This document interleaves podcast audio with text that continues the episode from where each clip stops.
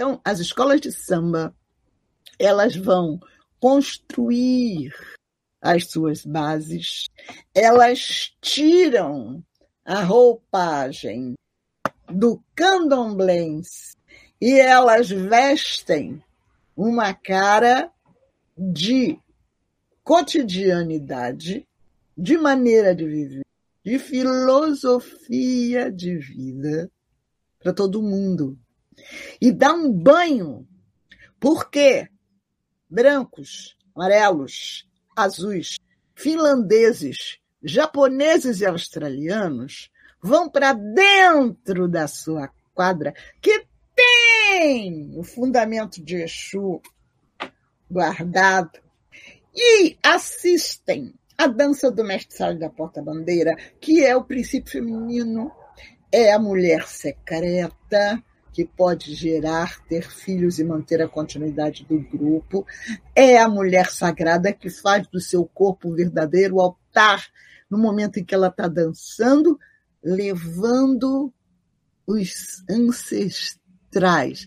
A bandeira representa ancestralidade.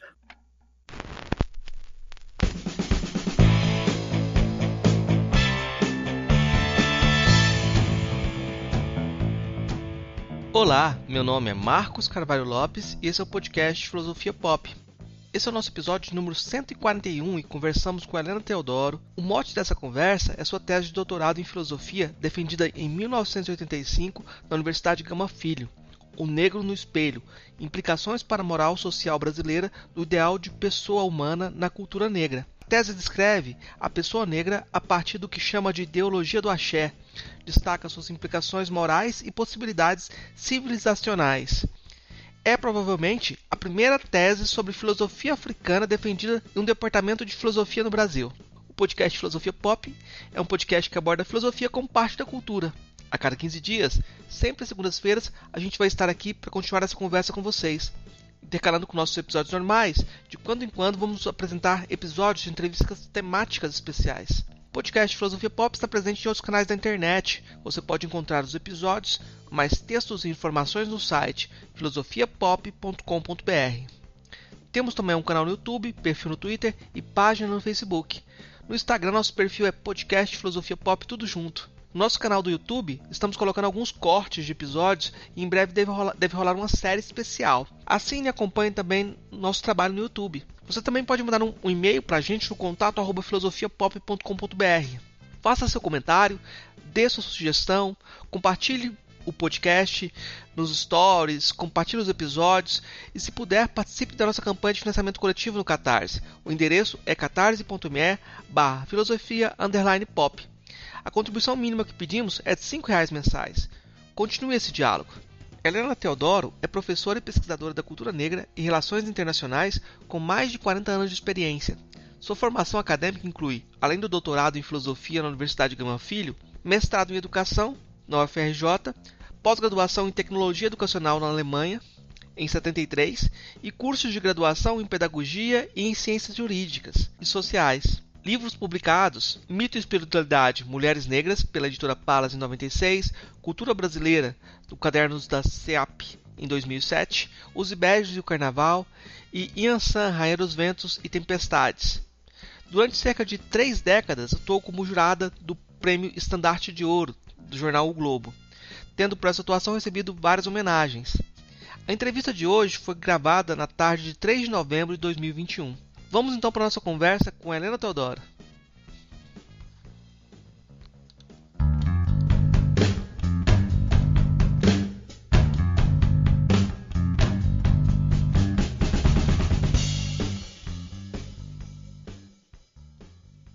Eu quero te agradecer esse ah. privilégio de você pegar li a minha tese, você sabe que eu venho batalhando muito desde 1985.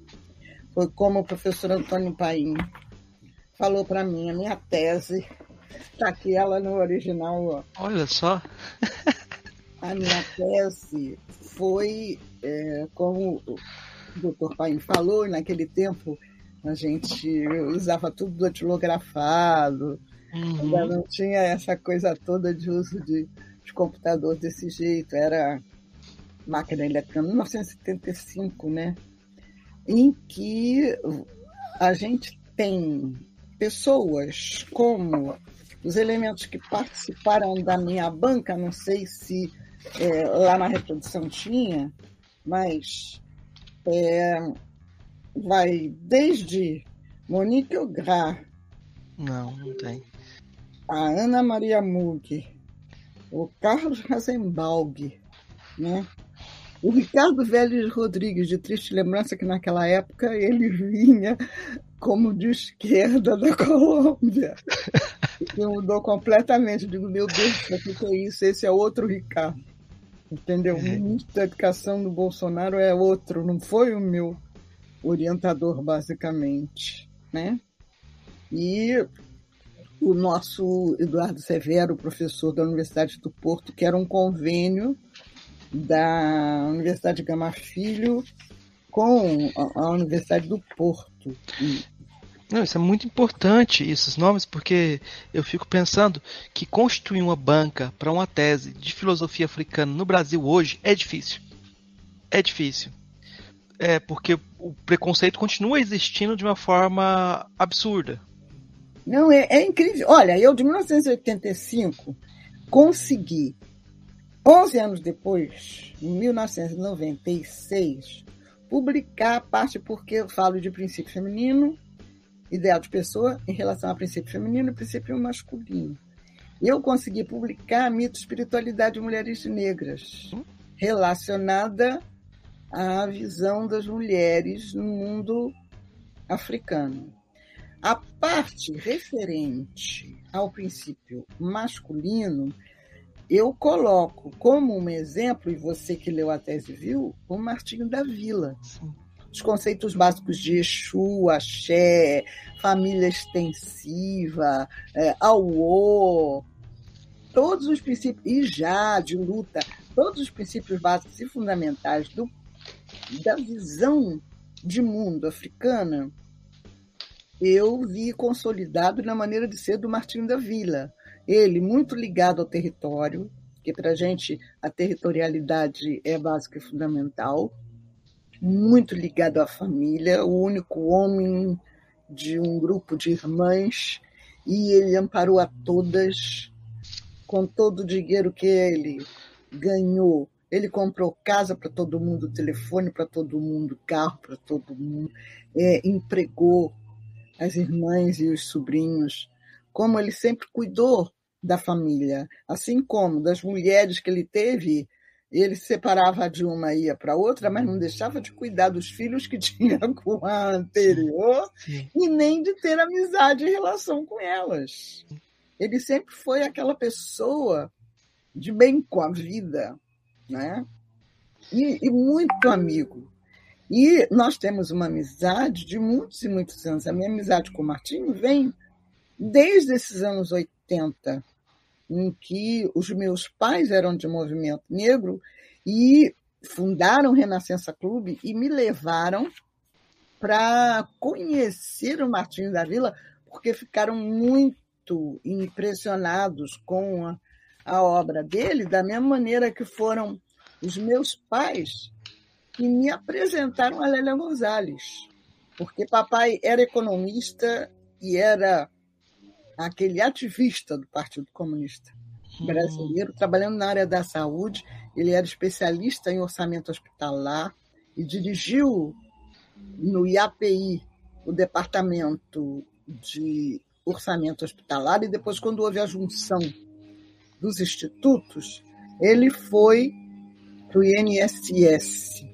E a qualidade dos hospitais do IAPI, ele sugeriu que e comprovou a nível de custo e benefício que os hospitais particulares não teriam condições de ter as grandes máquinas para fazer radiografia cerebral e que eram cara, é, é, máquinas muito caras e que investimento do governo fazendo grandes hospitais e que armazenassem esse material seria uma forma de dar atendimento à saúde. E ainda fez uma proposta. Não adianta a gente dar atendimento médico se não tiver remédio. Então, temos que nos livrar dos laboratórios. E ele, então, é, propõe a farmácia popular.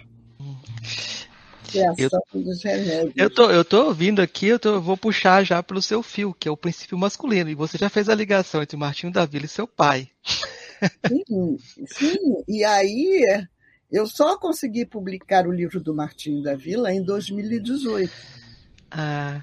Porque, veja bem, Mulher Preta, é, a gente tem toda uma história que agora que a gente está conseguindo colocar um pouco, porque a nossa ancestralidade é uma ancestralidade de rainhas poderosas, guerreiras, é de Rainha de Sabá, é de Cleópatra. E isso bate com a visão do princípio feminino no mundo judaico-cristão, onde a mulher é submissa, ela é costela do Adão, ela é feita para servir e para cuidar. Então, nós tivemos uma dificuldade muito grande, como temos ainda até hoje na sociedade mundial, porque a, a ideia de liderança do mundo ainda está presa a todo um processo que a Europa passa do Apolo, do homem viril, do homem guerreiro, de que para ser macho tem que mandar, matar, fazer, e que pode bater em mulher, pode bater em outro homem, pode fazer o que quiser e tem que ter direitos às armas. É, é a coisa do governo que a gente está tendo aí, né? E que não é só daqui, e que é um processo mundial que a gente vê de retorno a um momento de é, ancestralidade, e, e, e você vê é algo assim que, a partir do século XVI, quando inventam essa história, porque antes não tinha esse processo. Você vê que em Cristo a gente tem os três reis magos. Não havia esse tipo de discriminação, né? Porque você tem um rei mago preto. E isso é consolidado na Bíblia. Mas a partir do, do século XVI, em função dos interesses nos nossos territórios ricos, em África, nas Américas, e todo o domínio da navegação nos mares, o grupo de guerreiros brancos vão querer garantir a sua supremacia e a sua riqueza. Então, inventam teorias e que a partir do século XVIII, XIX, essa dominação começa no século XVI, com as grandes navegações, né? Vasco da Gama, depois todo o processo de descoberta das Américas, que não é descoberta, as Américas sempre existiram, e de perplexidade da comunidade das Américas diante daqueles seres tão diferentes. Gente de país tropical, morena ou preta, vê gente branca, cabelo amarelo, olho verde ou azul, e os mitos e as histórias todas que vinham dos deuses que viriam ajudar a sociedade a crescer e a proliferar, vai fazer a gente entender como é, Pizarro ficou líder no grupo de Tegucigalpa. Como 10 mil guerreiros vão prestar homenagem a 30 homens que vêm numa casquinha de nós e chegam com armaduras brilhantes, mas, pô, 30 para 10 mil? Se não fosse todo esse processo de fé e de visão espiritual, de estabelecer essa relação, é? trazendo coisas que os índios não conheciam, como vidro, pedras coloridas, essas coisas, e eles aqui lidavam com ouro, prata, diamante, que para eles não tinha grande sentido e que vai ter uma visão incrivelmente econômica por parte dos europeus. E veja bem, o território para a comunidade que aqui vivia, assim como para a comunidade preta, é básico para a gente poder entender a diferença filosófica, porque a Terra é a natureza, E nós fazemos parte dessa terra. Nós, a, a visão tanto dos índios quanto da comunidade preta é que as energias da natureza somos nós. É o ar que a gente respira, é a nossa carne, que é terra. Quando a gente morre, a gente volta a ser pó. Os nossos órgãos e os nossos ossos são terra. É a água, nós somos 75% de água.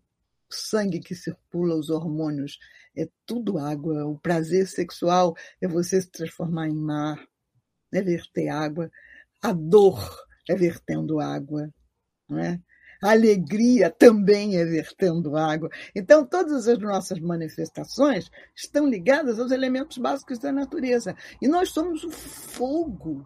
Nós temos uma temperatura, nós somos quentes, 36 graus e meio. A gente só perde o fogo, a água, a terra e o ar quando a gente fenece, quando a gente morre. Então, a pessoa morta é gelada, não tem calor. O coração para de bater porque o sangue para de circular. A pele passa a se deteriorar, voltando à sua origem, volta a ser pó. E você não tem mais o calor da vida, é tudo frio, gelado. Então, essa noção de que nós somos parte da natureza faz com que a nossa cultura, como disse o Muniz, e eu citei bem na, várias vezes na tese, nós somos uma cultura de aparências. Entendendo, tem um mito muito interessante que eu acho que eu não botei nessa tese, diz que antigamente, no início de tudo do mundo, só havia o Orum e uma visão igualzinha do Orum, do Aie. Então era o reflexo como se fosse um só espelho que refletia toda maneira de ser no mundo. Então eu tinha uma única visão.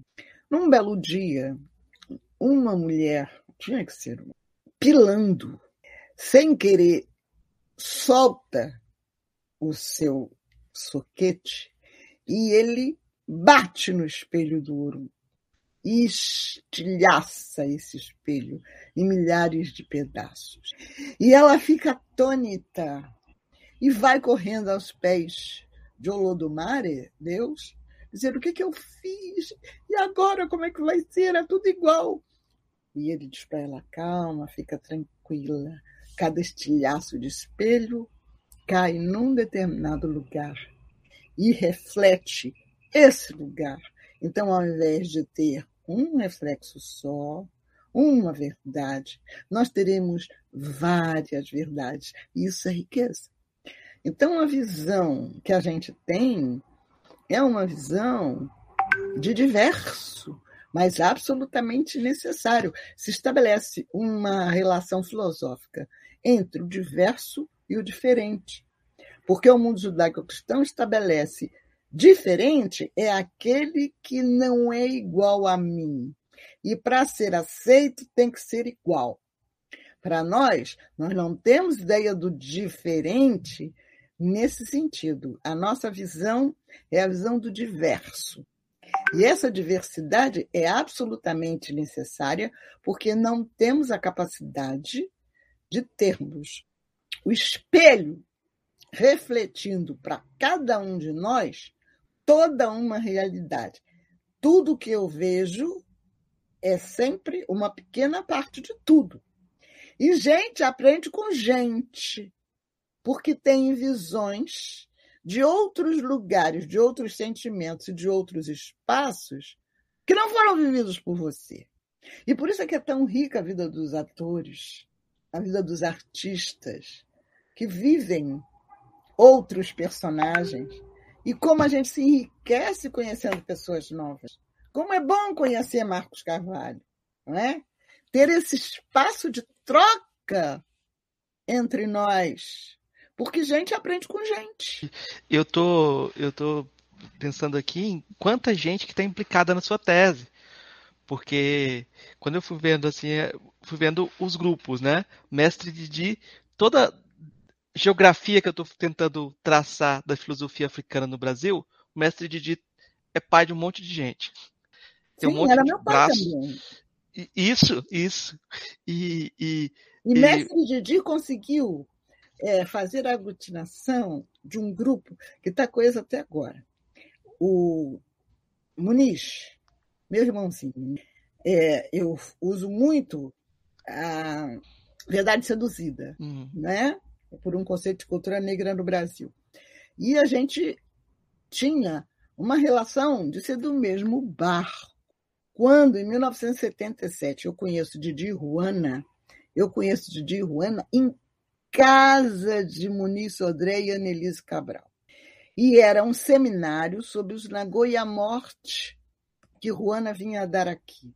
E eu tinha mandado uma carta para eles querendo saber o funcionamento da mini comunidade Obabi, porque como educadora e voltada para a importância do conhecimento de cultura negra na vida das crianças, porque eu fui uma criança que tive a felicidade de ter dois pais negros, um homem economista e uma mulher intérprete de inglês que fez português, inglês, literatura, que ia para as palestras na Academia Brasileira de Letras, que era uma mulher vaidosíssima, muito linda, muito querida, com inglês maravilhoso, e tinha todo tipo dessas americanas grandes, gordas, linda, sabe? E tinha, ela tinha sido tesoureira, e todos os dois fizeram concurso para os Correios telégrafos. O meu pai fez concurso, terminou, eh, tinha feito ciências contábeis e atuariais, depois fez pós-graduação em economia, se especializou em economia da saúde e fez doutorado na área de economia e fez concurso para o IAPI, depois foi para o INSS, saiu dos Correios. Minha mãe foi para os Correios, e eles se, se conheceram no Liceu de Arte de Ofício, estudando à noite. Minha mãe é, fez concurso para os Correios junto com ele, e dentro dos Correios, ela fez concurso para ser chefe de agência, tesoureira, e com o término do curso dela de inglês e literatura, português, ela fica intérprete dos Correios e Telégrafos e chefe da agência de Praça Mauá. E o que que eles fazem? Minha mãe conhecia muita gente americana que chegava nos navios. E o meu pai tinha uma relação grande com esse processo de independência dos anos 60 dos países é, africanos de expressão portuguesa. Então, a minha casa, em função da célula de, do partido do meu pai, eu escutava mornas de Cabo Verde, Essembas de Angola. Eu tinha conhecimento do movimento, acompanhei de perto com minha mãe pela luta dos direitos humanos dos negros nos anos 60 nos Estados Unidos. Minha mãe foi nos Estados Unidos com o meu pai. Eu tinha livro Where the Baby Come From? Eu tinha várias revistas negras americanas, com negros com carrões, com mansões, donos de poço de petróleo, de bancos. Eu tive uma infância onde os meus pais me levavam, o povo quer a Constituinte, entendeu? E nós éramos negros de classe média. Tínhamos o nosso apartamento, tínhamos uma casa de praia, meu pai tinha um carro Citroën e tinha uma moto Harley Davidson com sidecar, e que a gente saía de sidecar. E o meu pai dizia para mim o tempo inteiro: maioria da população negra não tem onde morar. Você tem que dar, graças a Deus, de nós termos uma casa própria e a sua responsabilidade é muito maior. Você não pode ser boa, você tem que ser muito boa, porque esse sistema profundamente cáustico em relação à população negra. Eles não vão exigir que você saiba tudo de uma maneira média, você tem que saber profundamente. E preste atenção, a gente tem o pulo do gato. Ele tinha uma biblioteca maravilhosa. Ele era dos Cavaleiros Templários. Ele era do pessoal da maçonaria e tinha todos os livros de cultura negra que você possa imaginar. Todos os clássicos eu tenho do meu pai. Entendeu? E ele dizia: domine tudo o que eles sabem no mundo branco e se aprofunde no nosso mundo negro. Porque você vai ter uma grande vantagem. Você sabe tudo que eles sabem, mas eles não sabem tudo que você sabe. Então eu desde muito cedo me aprofundei, sabe? Kunta Kinte foi personagem da minha vida infantil o encontro com a África, entendeu? Entender por que, que os negros americanos eram muçulmanos e os brasileiros eram de um bando de candomblé. Entender, ver o mapa de África e meu pai mostrar como eram diferentes os países africanos, que a África era tão importante como Europa e muito maior do que Europa e muito mais rica e é, seriam astronautas os, os faraós, entendeu?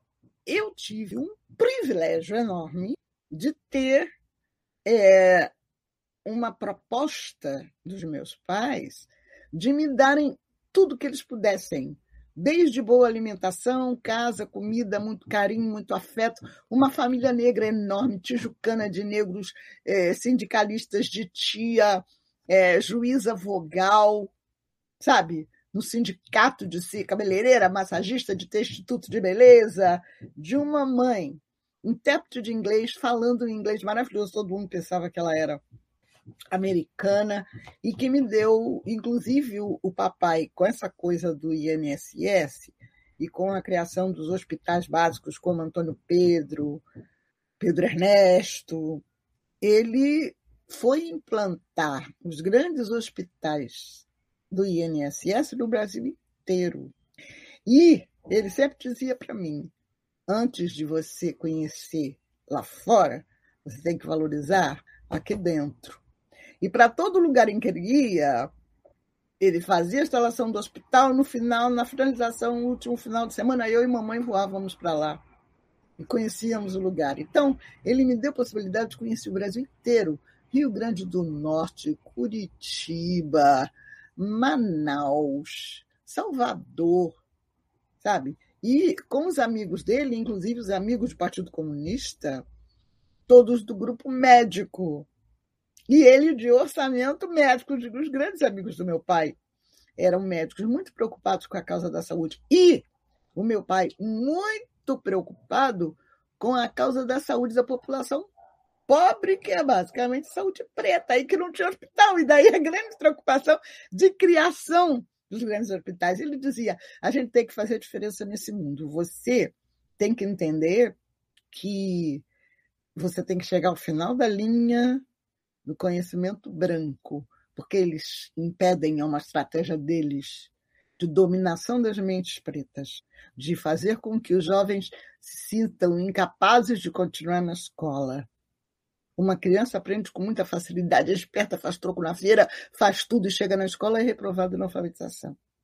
Então, eu nunca tive escola pública. Eu sempre tive nos melhores colégios particulares. Eu fui Colégio Pai Souza, fui para o Instituto de Educação, fiz o curso ginasial e normal no Instituto de Educação. E quando participante das coisas, estimulada pelo papai e pela mamãe, eu estudei 11 anos de piano e harmonia, 6 anos de balé, estudei francês, fui estudante do ano e participei ativamente da minha vida de militante jovem. Escrevi no no Jornal do, do Calabouço. Conheci Paulo Alberto Monteiro de Barros, que virou Arthur da Távola. Tive contato com Cacá Diegues. Fui para a Rádio MEC participar de um programa estudantil que era feito pelo Paulo Alberto e pelo Cacá Diegues, e depois fiquei responsável pelo programa Tarde Estudantil com Paulo Goldras com Alexandre Ador, sabe? Participei de cineclubes, de clubes de jazz, acompanhei todo o movimento de esquerda estudantil e o movimento negro. Papai e mamãe foram fundadores do Renascença Clube, a minha carteirinha do Renascença é número 10, um título de sócia fundadora que herdei de meu pai.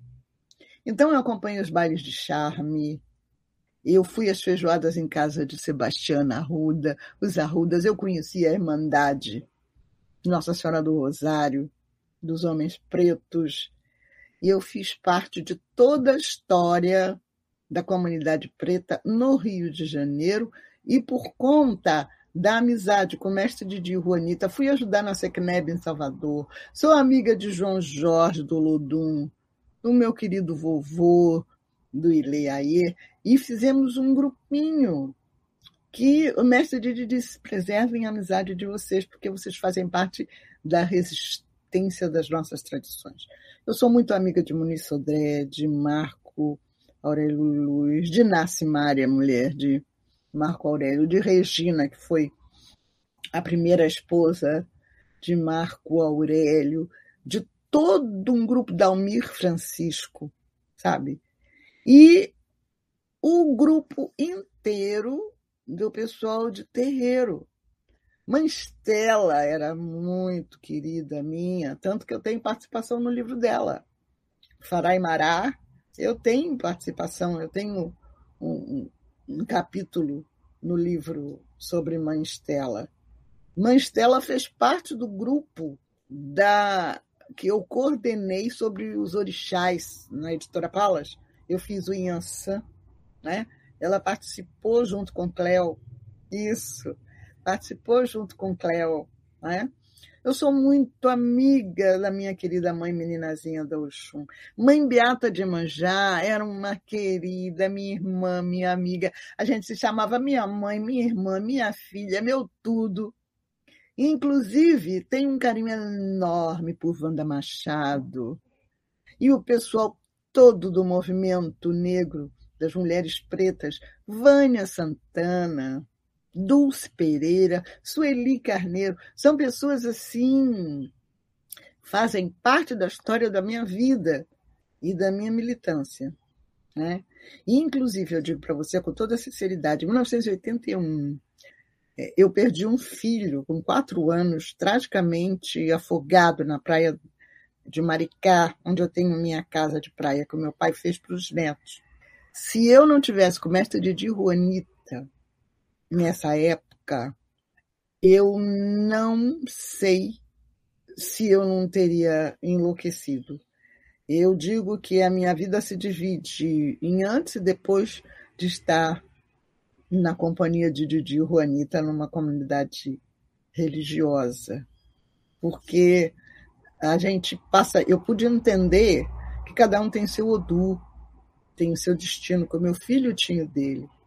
E que muitas outras crianças iriam depender do meu destino ajudando essas crianças. Então eu criei o projeto Zumbi aqui no Rio de Janeiro. Primeira introdução de educação nas escolas, eu fiz parte do grupo de ensino da cultura negra nas escolas. Eu com Wanda Ferreira. Eu tive o prazer de ser muito amiga de Petronilha Beatriz, Petronilha protestante. Eu fiz parte da banca de doutorado da Petro, no Rio Grande do Sul. Eu tive o prazer de conhecer a tese dela de mestrado sobre Limoeiro, uma comunidade preta em Porto Alegre. Eu tenho grandes amigos em Porto Alegre. Meu querido Dom Baba Diba de Iemanjá, Nina Fola, sabe?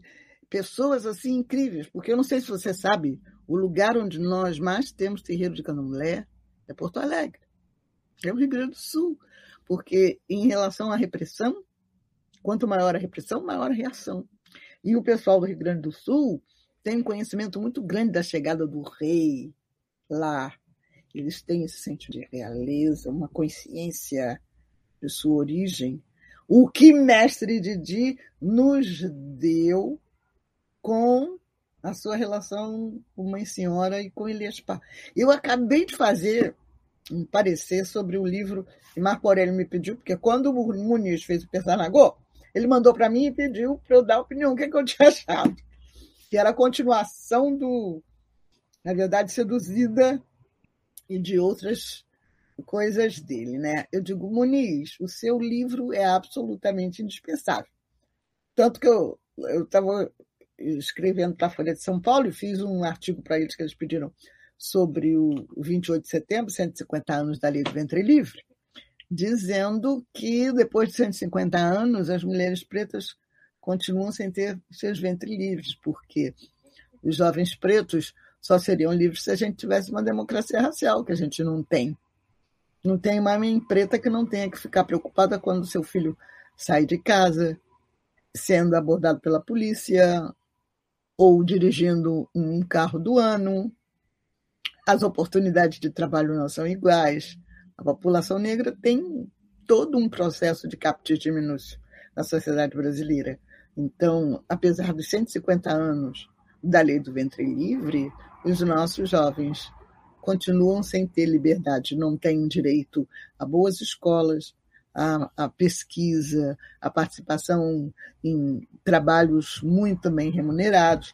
Existe todo um perfil voltado para a visão estabelecida pelo mundo judaico-cristão, de que um bom administrador, um bom líder tem que ser branco, tem que ser um elemento voltado para para as tradições europeias, tem que falar diferentes línguas, sem ser a sua língua original. Porque nos tiraram tudo, Marcos. Nos tiraram a nossa história familiar, separando a gente dos nossos ancestrais, misturando as pessoas de diferentes países como se a gente pudesse dizer são os africanos no Brasil. Os africanos da onde? Os imigrantes, você tem os portugueses, você tem os italianos, você tem os japoneses, você tem os suecos, tem os judeus e os africanos. Quando a gente diz, como eu digo para o pessoal nos meus cursos, o Rio de Janeiro é banto, mas tem uma grande influência na Go.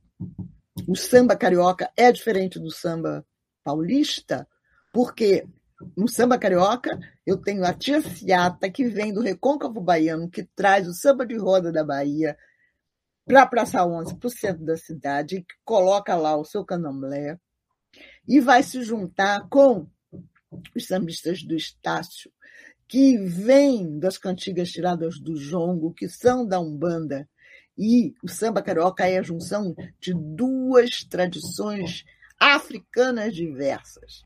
É o samba de roda da Bahia com o jongo de Angola. O que o Paulo da Portela faz quando sai da Praça 11 e vai para Oswaldo Cruz, ele organiza as escolas de samba fazendo exatamente essa junção de uma forma bem objetiva. Ele transforma a roda de jongo em roda de samba. Ele leva todo o conhecimento das baianas tradicionais, inclusive a ala das baianas nas escolas de samba é uma homenagem à tia Ciata. E a roupa das baianas sempre foi a vestimenta básica e fundamental de tia Ciata. Por isso a minha grande ligação com o samba, porque são atos de resistência. O meu enredo para o Salgueiro esse ano é exatamente isso. Quer dizer, a comunidade preta é, sobrevive. Dentro daquela coisa que eu acho que o Max Scheller é, situa de uma forma muito interessante, quando ele fala é, no saber técnico, que é aquele das coisas técnicas do todo dia, é, naquele saber culto, quando você generaliza, filosofa né, e conceitua as coisas do dia a dia, no nível de generalização, mas existe um saber de salvação. Esse saber de salvação é as coisas ligadas à nossa psique, ligadas às nossas memórias corporais, porque aí a gente leva em consideração o que está muito presente tanto na tradição africana como na tradição indígena, e eu posso falar isso tranquilamente, porque a mãe do meu pai era uma índia cinta larga, eu tenho as duas tradições na família, é que o nosso corpo traz uma memória ancestral.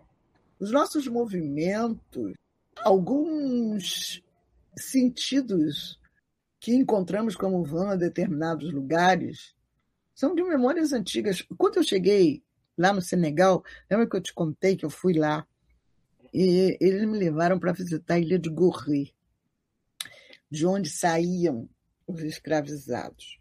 Cara, eu me senti tão mal, né?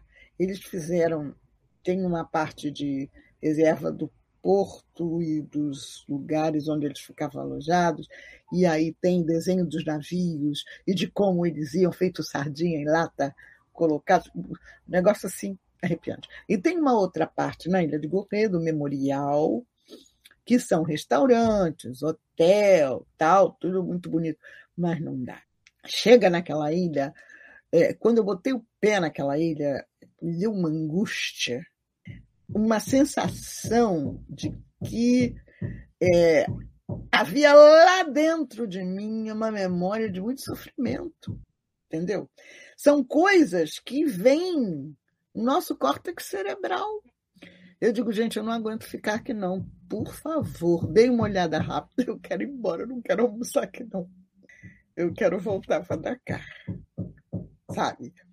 E, e essa coisa, eu agora, dia 15 de dezembro, vou participar de uma tese de doutorado na UFRJ, que é do meu amigo Xande Carvalho, ele é professor de dança da UFRJ, e a tese dele se chama Meu Corpo, Meu Terreiro. Ele tem um projeto PAD, onde ele instituiu no processo de ensino da dança para os professores lá de educação física, lá da URF conhecimento da dança dos orixás. E ele fez um contrato com o terreiro de Candomblé. E faz uma troca direta. O pessoal vai ao terreiro para conhecer todos os fundamentos, só participa. Ele fez o projeto PADE. Só participa do projeto PADE aquelas pessoas que estão envolvidas nesse processo de conhecimento ancestral da sua memória corporal. Um trabalho lindo, um trabalho maravilhoso. E agora está defendendo a tese e me convidou para participar da defesa de tese dele. Eu participei da qualificação e agora estou participando na, na defesa de tese. Mas é algo assim impressionante, porque na nossa tradição, quando a gente consagra pé esquerdo, pé direito, pai, mãe, e trabalha com os pés na terra, é exatamente aquela simbologia é da cultura das aparências, em que a gente sabe que os nossos pais viraram pó, voltaram para a terra, e a gente recebe deles toda uma herança e toda um, uma sensação que ali naquele momento, naquele ato, dentro da comunidade terreira, no momento em que eu reverencio os meus pais, no momento em que eu dou de comer a minha cabeça, ao meu ori, e que eu recebo do hálito do meu babá Didi, ou do meu babá Ivanir dos Santos, que está comigo nessa jornada hoje, né? que é um dos grandes amigos da minha vida e um dos grandes parceiros de luta. É alguma coisa que faz com que a gente se religa. É um religare, mas não de alguma coisa etérea, mas de algo muito concreto, muito presente, que faz com que eu olhe para os meus netos e sinta que eu nunca vou morrer, que a minha neta é a minha continuidade histórica, que o meu neto também, assim como o meu filho, e que eu vou estar sempre com eles. Assim como meu pai e a minha mãe não estão aqui, mas eles estão sempre presentes no meu todo dia, porque eles são parte da minha vida. Eu estou aqui por causa deles, senão não estaria. Professora, tem uma história que, que aconteceu na Unilab que eu sempre conto ela porque eu acho ela muito exemplar. Uma colega minha estava dando aula de português e ensinando sinônimos e antônimos, né? Uhum. E ela, é, alto, baixo, antônimos, né? E ela, vivo! E tinha um monte de alunos africanos de Guiné-Bissau, Moçambique, e viraram um burburinho, vivo! Ela é morto, você sabe que antônimo de vivo é morto? Aí virou um burburinho, o pessoal falando de zumbi, de morto-vivo. e ela ficou achando que eles estavam de brincadeira com ela. Eu falei, não, não, não tava de brincadeira, não. Não tava de brincadeira, não. É que essa Na posição. Verdade, não... Eles nunca morrem, eles continuam vivos dentro Sim. de nós. Eu sinto os meus pais muito vivos dentro de mim. E essa posição não faz sentido. Não faz sentido. É, culturalmente não faz sentido. Mas eu vou te perguntar uma coisa que você já está respondendo, que eu acho muito importante, e que eu acho que você já enfatizou a importância disso. Que é, para uma mulher negra enfrentar a academia, é um problema grande. Você já me Nossa, falou. É um problema gigantesco. Sim, e você me falou de toda a estruturação que você teve para ter autoestima e ter a força. É, olha, eu, eu acho que é eu, eu queria só eu quero complementar a pergunta porque eu acho que aí tem um contexto muito forte que é, eu vi a live, uma live histórica que a senhora fez junto com Conceição Evaristo, falando sobre Beatriz Nascimento. Uhum. E, e você a senhora comentou lá da dificuldade. Chama de você, ela... garoto. Tá. Eu sei que eu sou uma senhorinha, 78, quase 79, mas tudo bem. eu tô quase derrapando, eu, tô, eu tava quase indo no você, eu puxei você, de volta. Você, por favor, você. Então, você lá relatou da dificuldade da, da Beatriz Nascimento, mas não a dificuldade dela, foi como essa, essa historicização que a senhora fez. A senhora colocou o seu panorama todo, de onde. É, o que te deu muita força de ter esses amparos todos. E eu fico pensando como para uma mulher negra comum, a dificuldade que é para conseguir entrar na universidade e se ver naqueles espaços e ter a força para não cair na barra, ou ter a força para ser um Exu de duas caras. Como... É, tem uma coisa muito interessante que a Patrícia Sellers fala das mulheres pretas em geral, falando das empregadas domésticas americanas, que a Patrícia Collins cita, que ela diz que é a coisa do ficar calado e ter uma fala para as suas iguais, fazendo com que você tenha dois processos. Um, que é de entender que em determinados momentos não adianta você falar você olha e passa batido, e outro de uma participação efetiva, mantendo o seu jeito de ser.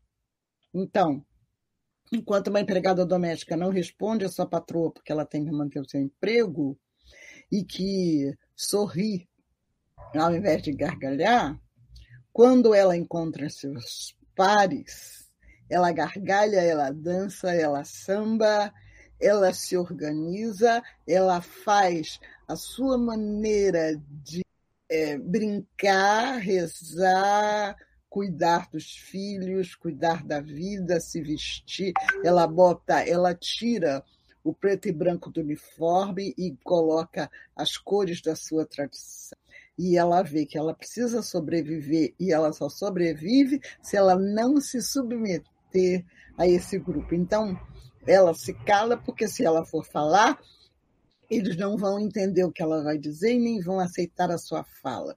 Então ela se resguarda, mas não deixa de ser ela. Então, dentro de cada mulher preta, acontece sempre dois espaços distintos. O seu, que mantém a sua alma viva e o seu peito a gargalhar, e o do outro, da qual ela se defende e que debocha internamente. Tem uma passagem muito interessante para você ver como isso é complicado, que você, dentro de uma universidade, normalmente, quando você chega, não precisa ser nem dentro de uma universidade, eu era de um distrito em Ricardo de Albuquerque. Eu ia com meu carrinho, que meu pai me deu um carro quando eu fiz 18 anos, e eu ia dar aula em Ricardo de Albuquerque, bem longe de onde eu morava, no Lins de Vasconcelos. E eu fui ser supervisora das escolas, um distrito que pegava Marechal Hermes, Ricardo de Albuquerque, Nilópolis. Chegando numa dessas escolas, estacionei o carro e fui, entrei na escola e perguntei a um aluno onde era a sala da diretora. Ele olhou para mim e perguntou: A senhora eh, veio para trabalhar aqui na escola? Eu digo, de certa maneira, sim. É nova merendeira? E aí eu achei muito engraçado, porque realmente é uma mulher preta numa escola da Secretaria de Educação, é, se veio procurar a diretora, não poderia ser uma supervisora do distrito educacional que estaria acima da diretora, deveria ser alguém procurando trabalho de serviçal ali na escola. Então, o menino, com muita ingenuidade, com muita simpatia, queria saber se eu ia fazer parte da história da vida dele, das merendeiras da escola. E aí você vê como isso fica introjetado dentro da comunidade. Então, quando eu chego numa faculdade como a Gama Filho, que na época era top nas escolas particulares, e eu tenho um tempo vago de aula e vou para o Centro de Ciências Humanas. É, num horário que não era o horário do meu grupo do departamento de educação. Entra alguém de um outro departamento, eu resolvo arrumar o meu escaninho, que estava com muito papel, muita coisa, e alguns que eu não iria usar, e comecei a separar, ia limpar o escaninho e arrumar. E chega alguém e me encontra, uma mulher preta, é, arrumando um escaninho dentro da sala dos professores. E ela pergunta: você faz faxina? Eu disse ela, não, eu faço doutorado. Na cabeça desse professor de um outro departamento que não me conhecia, uma mulher preta dentro da sala dos professores arrumando escaninho devia ser da limpeza da faculdade. E realmente, dos 85 professores do departamento, só éramos dois negros. Dos meus 154 companheiros do curso de Direito em 1964, quando eu ingressei na Faculdade Nacional de Direito no CACO, só eu e o Mariano, dois. Em 154, éramos negros. Faculdade Nacional de Direito, Universidade Federal do Rio de Janeiro. Na Rádio MEC, no programa Tarde Estudantil, onde tínhamos estudantes participando de programa e com o pessoal do Clube do Guri, eu fui tocar piano no Clube do Guri. Quem tocou piano comigo foi Nelson Freire. E eu era a mulher, única mulher negra do Clube do Guri, tocando piano. Entende? Então, esse processo é um processo de um racismo estrutural, de uma programação de uma sociedade que não se organizou para integrar a comunidade negra, a sua grande maioria como gente, que teve grande parte alijada para a África, onde eles acabaram tendo até um, final melhor do que os que aqui ficaram, né? em função da proposta de nação brasileira como sendo uma proposta de ser um país francês. O ideal seria que se falasse francês e não português, e de gente branca. Então você vê a reforma Pereira Passos nos anos 20, o que, que o prefeito do Rio de Janeiro faz, o bota abaixo dele na toda a área da presidente Vargas, da colocação da comunidade preta baiana que vivia na Praça 11 e que ele faz o pessoal se deslocar lá para a periferia, para Oswaldo Cruz, para uma zona absolutamente rural, de como houve a proibição dos, é, da participação dos negros na zona sul do país, como a geografia da cidade estabelece na prefeitura que as verbas para preservação de transporte, asfalto, jardins, está toda concentrada na zona sul da cidade, para os aspectos daqueles que têm melhores condições de vida, enquanto você chega no subúrbio, as ruas, até hoje, você encontra falta de saneamento básico, valas de esgoto a céu aberto, ruas de terra. Você não encontra em 2021 um desenvolvimento da cidade do Rio de Janeiro, que não é uma cidadezinha do interior do país, que é o principal centro de referência do carnaval no mundo, que é um grande centro político e social desse país, você não tem. No município do Rio de Janeiro, não precisa ser no estado todo. Mas no município do Rio de Janeiro, você não tem todas as ruas asfaltadas. Você não tem saneamento básico no município do Rio de Janeiro. O município do Rio de Janeiro não tem esgoto funcionando em todos os lugares, todos os bairros do município.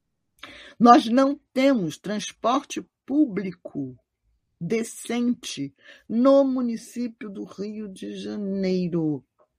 E aí você vê, se você for procurar na arrumação dos ônibus que eles fizeram, é, os ônibus 100 são aqueles que vão do centro da cidade para a Zona Sul, né?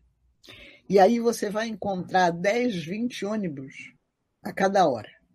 Os ônibus 200 são os que vêm para a Zona Norte. Já diminui a quantidade do, de ônibus. Os ônibus 600, eles vão para os lugares mais distantes. Quase não tem. Os ônibus 400 fazem a ligação Zona Norte Zona Sul. Raridade. Então, na forma de estruturar o atendimento à população, aqueles que mais dependem do transporte coletivo são aqueles que menos recebem atenção, atendimento e qualidade de serviço. E esse é um processo de racismo estrutural. É um processo que afeta diretamente as mães pretas. Você não tem creches, você não tem locais seguros para os seus filhos brincarem, nem praças, nem parques. Então, o pensar a cidade não é um pensar para o povo.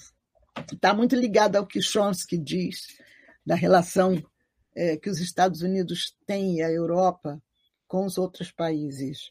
Eles pensam que a participação deles no desenvolvimento de um país está ligada diretamente ao retorno do investimento que eles fizeram, totalmente para eles, não dando direito aos habitantes do lugar a terem parte deste lucro, porque eles já entram com investimento e oferecem empregos. Então, todos os lucros têm que ser de quem investe.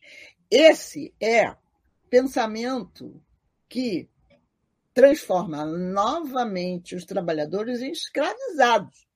Houve um boom nos anos 80, onde se permitiu, houve um pouco de divisão e de aceitação maior para poder pegar a confiança das pessoas e a aceitação com esses investidores mas era apenas um processo de conquista de espaços. Mas a gente pode observar que o interesse dos bancos hoje não é em quem investe o seu dinheirinho e que tenha um retorno. Muito pelo contrário. Os bancos querem que você cada vez invista mais, pague mais para eles e ele te dá cada vez menos. É? Eu, tava, eu tava lendo sua tese agorinha. Não sei se. Desculpa se eu tô te cortando, mas é porque. Não! Eu, eu tava lendo sua tese agorinha e num, num dois parágrafos você resolveu uma coisa muito séria. Até você não voltou neles pra, porque não precisava. De, você comenta que era necessário pensar os negros brasileiros em termos de classe, sim. Que era necessário considerar essa divisão de classes também.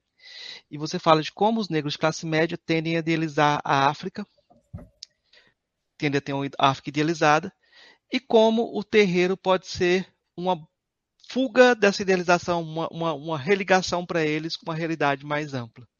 E aí você falou de toda, fez toda uma análise que eu fiquei pensando pelo tudo que você me falou, que herança do seu pai, que é essa análise todo material, mostrando a materialidade da, da situação. E aí eu, é, eu acho que talvez falte eu queria fazer dois complementos para perguntar para você de dois lugares. Você falou muito do, do espaço, falou um pouquinho do espaço do terreiro, como é importante esse espaço de religação. Mas uma coisa que me chama muita atenção é como você se vincula também ao espaço da escola de samba. Sim. E você fala que é o terreiro na avenida. E é, é isso que eu quero. É, é, é isso. Por quê? Porque a escola de samba é uma forma, na medida em que há uma intolerância religiosa enorme em relação ao terreiro de Candomblé, a escola de samba tira, usando a nossa forma das aparências, a história da religiosidade presente ostensivamente, porque, na verdade, o que, que ocorre na nossa tradição? Nada que a gente faça se desvincula da nossa religiosidade.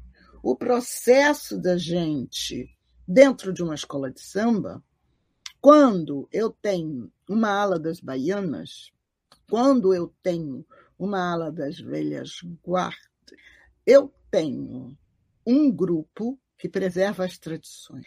Esse grupo que preserva as tradições está ligado a uma forma sistemática de atuação em cada escola de samba, que não há uma escola de samba que não tenha um assentamento de Exu na sua quadra, porque isso faz parte da tradição do sambista. Há uma diferença muito grande entre o cara que está lá, presidente da escola, e o chão da escola. Tá? Eu sou salgueirense. Eu sou salgueirense porque a minha avó já era salgueirense. A minha mãe, minhas tias já eram salgueirenses. Porque o Salgueiro, eu nasci na Rua Jurupari, pertinho da Carlos de Vasconcelos e da subida para o Salgueiro. O Salgueiro é uma grande pedreira. E a pedreira é o espaço do fogo. A pedra sendo esfregada uma na outra, dá o chispe do fogo. E quem toma conta do fogo é Xangô. Xangô é o rei da pedreira. E o alujar de Xangô é um toque rápido, acelerado. Xangô é vida, porque fogo é vida, é o que está dentro de nós, é o que nos faz falar, é o que nos faz amar, é o que nos faz escrever. Né? Ligado a todo esse processo do movimento que é Exu.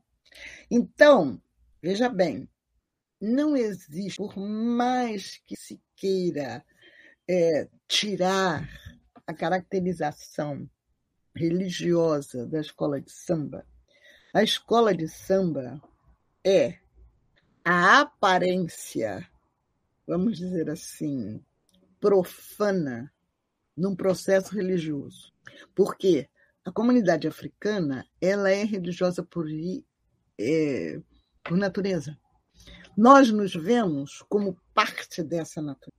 O território é um lugar para se louvar, então, o que, que as escolas de samba fazem? Eu tenho. Eu venho do lugar em que eu nasci, que todos me chamam assim, Salgueiro, Salgueiro. Todas as escolas louvam o seu território. É aquele aspecto inicial que eu te falei, de territorialidade. O território é lugar para se cuidar, para se construir, para se reunir, para se saudar, para se melhorar. Então, as escolas de samba, elas vão construir as suas bases, elas tiram a roupagem do candomblé e elas vestem uma cara de cotidianidade, de maneira de viver, de filosofia de vida para todo mundo. E dá um banho, porque brancos, amarelos, azuis, finlandeses, japoneses e australianos vão para dentro da sua quadra, que tem o fundamento de Exu guardado, e assistem a dança do mestre Sala da porta-bandeira, que é o princípio feminino, é a mulher secreta, que pode gerar, ter filhos e manter a continuidade do grupo. É a mulher sagrada que faz do seu corpo verdadeiro altar no momento em que ela está dançando, levando os ancestrais. A bandeira representa ancestralidade, os valores que foram indicados para aquele grupo, por quem o fundou, os mortos que indicam como viver no aqui e no agora. Bandeira, ancestralidade.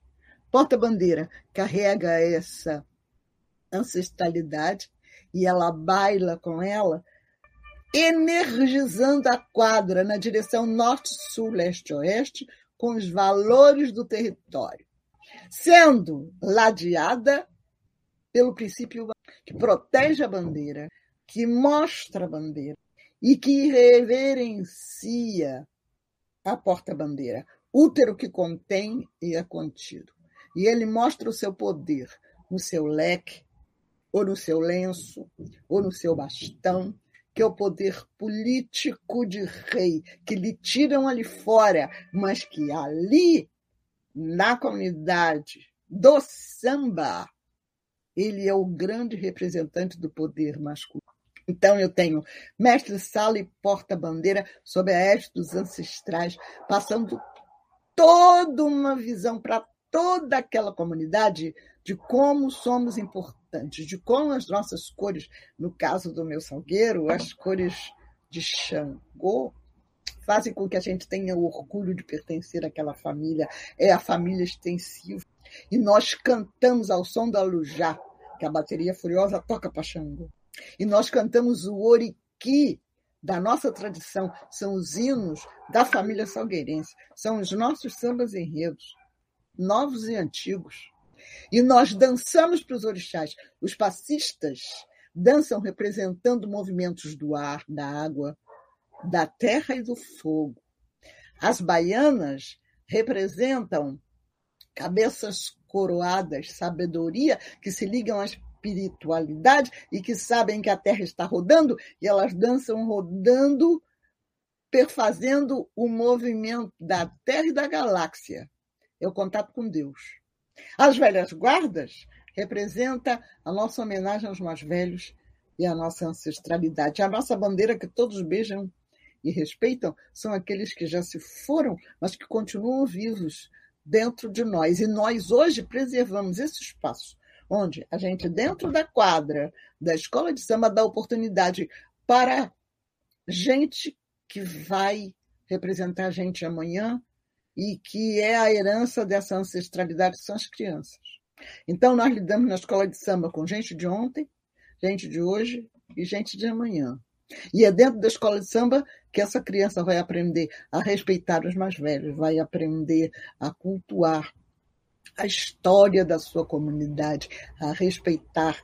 Pai e mãe, os mais velhos, são as tias baianas que vão trazer todos os valores da nossa ancestralidade. Isso é uma estratégia, meu bem. E tudo isso conduzido pelos tambores rum, rumpi e lê. É o ilu que compõe o nosso xirê, eu preciso de três tambores. As baterias estão de 300.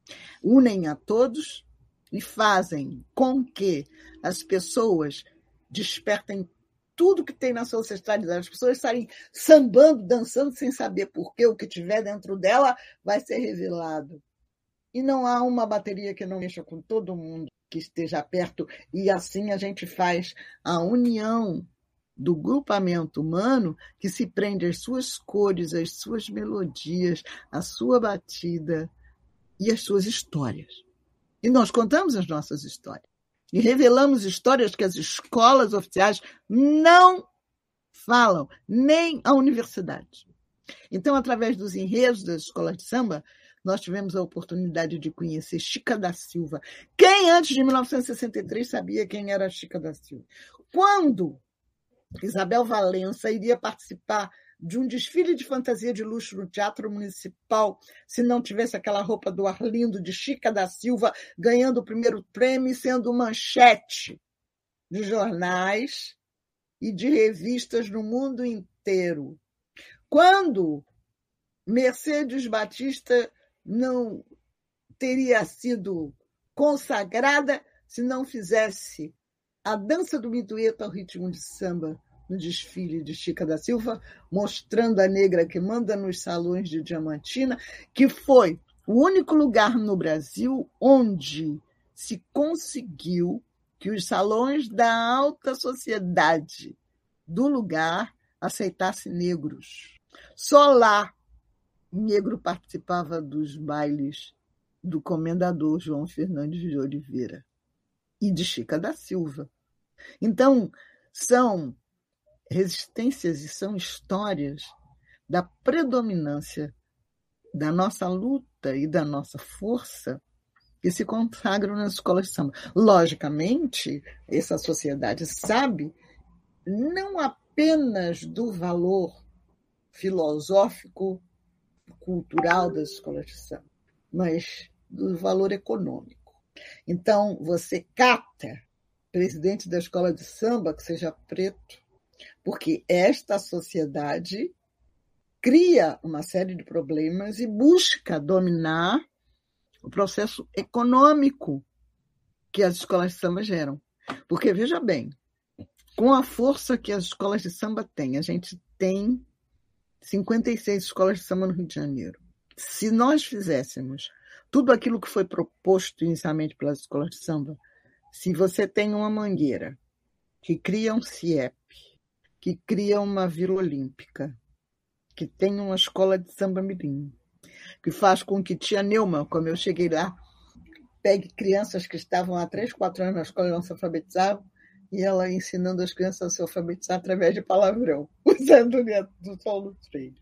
Se cada escola de samba tivesse a possibilidade de redistribuir os seus lucros para a sua comunidade, a gente já tinha tido resultados educacionais e profissionais muito melhores, porque a escola de samba ela atende a todos.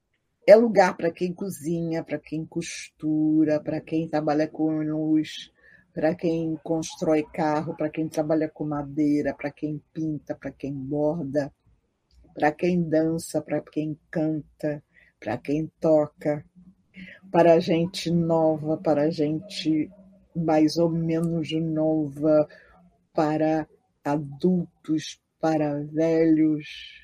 É um espaço de vivência comunitária, é a tribo, se respeitando os mais velhos, que é a velha guarda. É um lugar de ensinamento, se conta a história do grupo se tem identidade que é perdida. Não sabemos de onde viemos, mas eu sei que eu sou salgueiro. eu, tô, eu tô achando que nessa, nessa pandemia você inventou um método novo de, de, de fazer evento. Porque as, as, perguntas que eu tinha todas aqui foram barridas e é tanta live que uh, a sua. A, Ian Santa tá, tá, tá dando nova aula aqui. É, é, um, é um furacão de, de coisas que fazem a gente pensar. E eu tô pensando aqui uma coisa que ah, aconteceu depois da sua tese em, em, em filosofia africana, que trabalha com filosofia africana, a gente vai ter uma outra tese em departamento de filosofia só há 3, 4 anos atrás. Outras pessoas queriam trabalhar filosofia africana, mas esbarravam na dificuldade de ter orientador e naquele jogo de se eu trabalhar com isso, como é que eu vou conseguir emprego? Uhum. Teve que voltar atrás e fazer o jogo que a gente estava falando de eixo de duas caras, que às vezes você tem que falar, tá, eu estou estudando isso, para poder voltar atrás com o título de doutor e com o emprego e poder estudar o que você quer, né? E uma pergunta que eu fiquei, uma pergunta não, eu, eu entrevistei semana passada o professor Wilson Nascimento, os, é, Wilson Barbosa sobre Ginga, e a gente estava falando justamente sobre isso, sobre certas continuidades. E eu vejo muita continuidade entre sua tese e seu trabalho com carnaval. Ah, sim. Com eu certeza. vejo muita continuidade. Porque foi uma coisa que eu. É, e que papai também me mandou fazer. Me orientou muito. Ele disse: é, o mundo do conhecimento é muito amplo procura concentrar o seu conhecimento com a sua vivência. Porque o que a gente pensa se liga muito ao que a gente faz. E depois de certo tempo, se você não para para refletir sobre o vivido, você não tem o que dizer. Tanto que as coisas que eu tenho escrito e o livro que vai sair agora, do Mulheres em Foco, são crônicas em que eu falo do samba, em que eu falo da minha família, em que eu falo das coisas que estão acontecendo no mundo, que são olhares de uma mulher de 78 anos que passou por uma série de experiências, que viajou pelo mundo e que observa como se caminhou pouco do ponto de vista de respeito ao outro, de aceitação da diversidade, de elementos que têm 10 mil anos de proposta. E em função de quê? Quando um, um político é pego com dinheiro nas cuecas, em que que se transforma a realidade política desse país? Quando você tem um, um líder que diz que não é hora de pensar em nada, mas sim de comprar armas, que o revólver é o melhor resultado, para onde a gente caminhou? Quando as pessoas querem ganhar um dólar por vacina comprada, comprando um milhão de vacinas, quando poderia, com esse dinheiro, estar atendendo a grande maioria da população, mas está preocupado em ganhar um dólar por, por vacina, dentro de um lugar que é o Ministério da Saúde, que cuida da saúde do povo, por quem nós estamos sendo cuidados? Onde está a consciência política das pessoas? O que, que é essa nação brasileira? Eu fico muito preocupada, porque isso se liga à perda do estudo da filosofia, da proposta do nosso fazer, do nosso existir. Que propostas são essas? Como você tira a filosofia do currículo escolar? Se, quando as crianças vão para a escola, a nossa proposta de educação é fazer com que elas tenham a sua filosofia de vida, uma forma de entender os valores e de caminhar em função da manutenção e de desenvolvimento desses valores para que o mundo seja um mundo de paz, um mundo melhor em que a gente viva, onde as pessoas possam ser felizes e ter satisfação de estarem umas com as outras e não umas contra as outras. Então eu fico assim muito preocupada, eu digo para você, como educadora que sempre acreditei que educação era algo fantástico, eu sempre fui para a faculdade, sendo para estudar, para dar aula, ou para a escola, não alegria profunda, porque trocar com as pessoas é algo maravilhoso. É muito bom conhecer gente. Não existe nada melhor do que a gente poder acumular gente, de ter você como mais um amigo na vida. Não tem dinheiro que pague isso, Marcos Carvalho. Não tem. Não tem mesmo. A gente está crescendo, né? E crescendo, é, Sabe, mas se ampliando. A figurinha, te ouvir. Sim.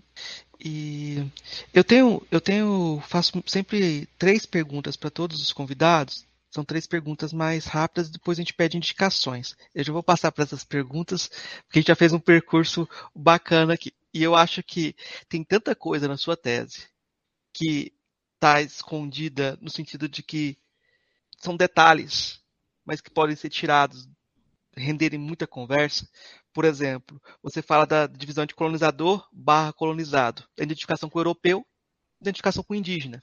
E lembra uhum. que muitas vezes quem se identifica com o indígena, quem procura a cultura, é o homem branco. Isso já dá um debate. já dá um debate. É porque, na verdade, quem colonizou quem? Uhum. Se o Brasil é o país da feijoada, do samba e do futebol, quem dominou foi a comunidade preta. E, e aí o todo civilizatório existente nesse país, gostar de receber as pessoas, dar festa, fazer comidaria, tudo precisa da comunidade africana. Do Brasil, do Brasil que a gente está querendo preservar. Exatamente. Do Brasil que a gente está lutando por preservar. Isso é interessante porque eu, eu vejo continuidade, diálogo, porque toda a comunidade no, no que o Luiz, Luiz Antônio Simas está fazendo, de tentar levantar a bandeira de. Vejo o Joel, Joel Rufino também.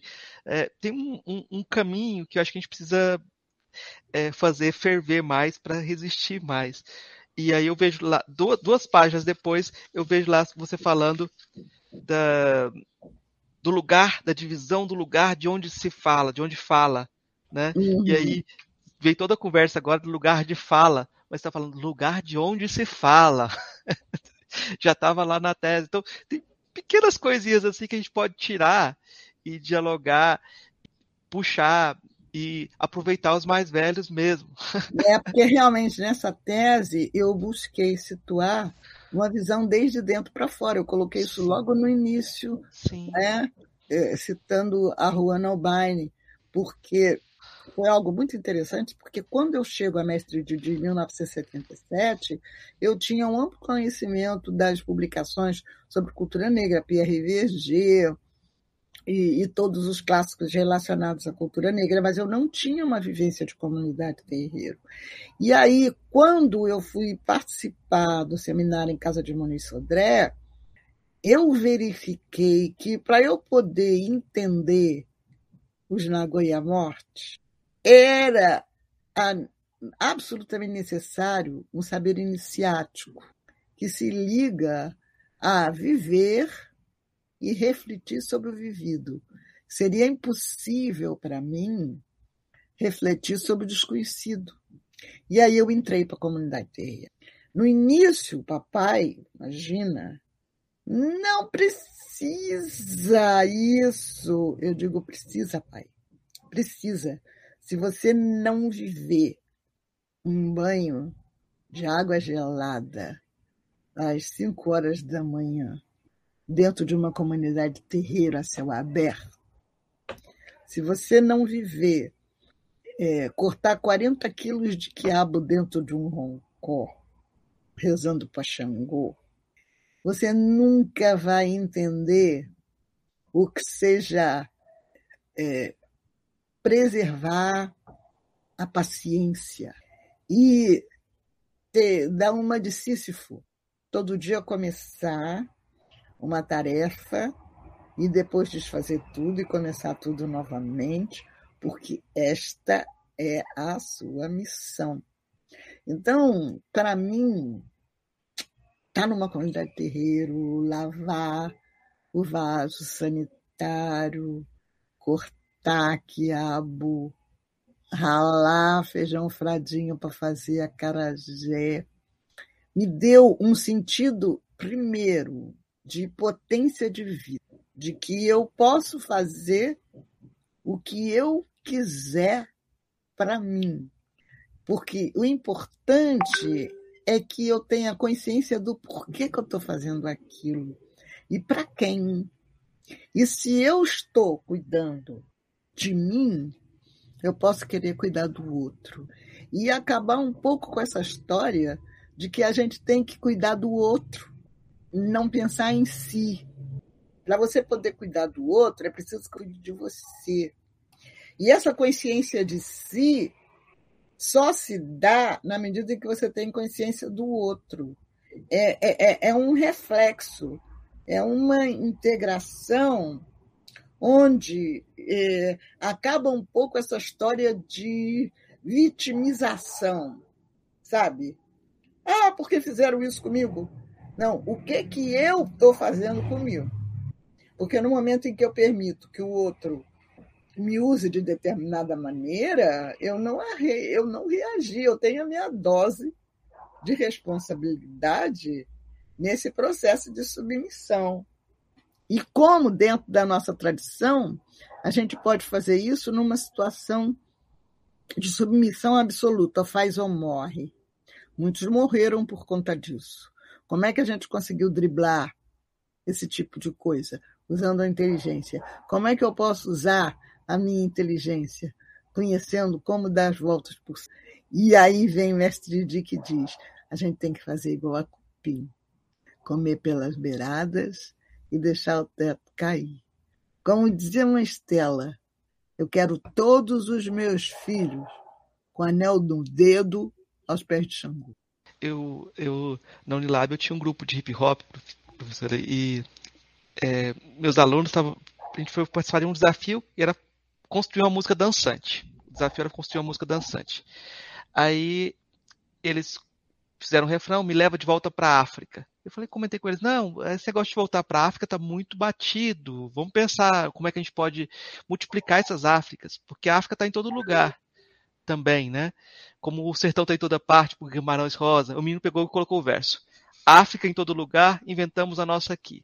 Aí ele comentou comigo, eu quero falar de Vidas Negras Importam. Falei, Mas como é que você vai falar de uma música dançante, Vidas Negras Importam? É um pouco complicado, né? Aí ele, tá, claro que ele não aceitou. ele pegou e colocou lá assim: criatividade não pode faltar, é ela que nos faz sobreviver. E falou isso em crioulo, crioulo de Guiné-Bissau. É. Então a gente não entende o que ele está falando. então, ele conseguiu colocar o que ele queria, conseguiu colocar a dor e conseguiu colocar o amor juntos e colocou todo mundo para dançar na mesma. E eu tive uma lição maravilhosa sobre, sobre o que é necessário para a gente sobreviver. Essa imaginação de Exatamente. colocar a dor para dançar. De uhum. colocar a dor para dançar. E é, é uma coisa que a gente. Ah, como vai colocar dor? O samba faz isso o tempo todo. A música negra está aí fazendo isso o tempo todo. Exatamente. O blues é uma música que tem, tem uma proximidade com a morte e com a vida, porque é tudo junto. Mas eu vou te fazer três perguntinhas, três perguntinhas que são simples e marotas. A primeira perguntinha é: o que é filosofia? Filosofia, para mim, é pensar a vida. é refletir sobre o vivido e verificar em que, que ele pode ajudar a gente a continuar vivendo melhor. Das filósofas ou filósofos que você conheceu pessoalmente, qual foi o que mais impressionou? Meu amigo querido Muniz Sodré. Tem que perguntar por quê, porque porque Muniz me deu uma dimensão da capacidade de ser simples e complexo, de falar fácil e pensar difícil, de dominar diferentes ângulos de um problema sem perder o rumo. E, principalmente, de ter uma fé infinita na nossa força e na nossa tradição fazendo com que a gente tenha um orgulho profundo de onde viemos e de com quem nós lidamos. Então, para mim, Muniz me dá uma indicação de como ele diz: é, se a gente quer ter uma dramaturgia negra, temos que falar dos dramas dos negros, mas dos negros no aqui e no agora. Não é nos problemas de ontem da escravidão. É na escravidão de hoje, que não tem correntes aparentes, mas que fazem com que nós vivamos verdadeiros dramas. E isso a gente ainda não tem. E isso eu estou tentando fazer na minha série Mãe de Santo. Eu não sei se você viu a peça. Não, não. Agora eu vou pedir para você explicar. Porque... A Vilma Mello foi a protagonista de uma monografia, de uma monografia, de um monólogo chamado Mãe de Santo, que nós fizemos pelo SESC no mês de setembro e que foi algo assim incrível. Direção de Luiz Antônio Pilar, interpretação de Vilma Mello, com um figurino maravilhoso e um cenário incrível e um texto, basicamente meu, com uma organização de diálogos de Marise, eu acho o nome dela. Mas foi algo assim impressionante. Pela primeira vez, eu consegui falar da perda do meu filho, que eu perdi em 1981, são 40 anos. E naquela relação vida pessoal, vida espiritual, e realidade do dia a dia. Eu, a gente fala na peça da situação daquela mãe de santo que ia falar com o Papa, que chegou duas horas antes no aeroporto e que perdeu o voo porque não foi chamada para o embarque. E eu indago como a gente precisa se vestir para ser visto, né? A gente tem um texto falando também das necessidades das mulheres negras terem seu sagrado respeitado. Eu conto um caso que ocorreu comigo também na faculdade, em que eu chego toda sexta-feira, eu chegava de branco. Numa sexta-feira eu cheguei e encontrei meu escaninho cheio de pipoca. E aí eu digo, estranho muito que num lugar de pessoas com mestrado e doutorado, de autoconhecimento intelectual, tenha esse tipo de atitude, porque nunca eu desrespeitei o sagrado de ninguém aqui dentro. Vocês estão mexendo em coisas que vocês não conhecem. As pipocas de Avaluaê estão ligadas à relação de bem e mal, de vida e saúde.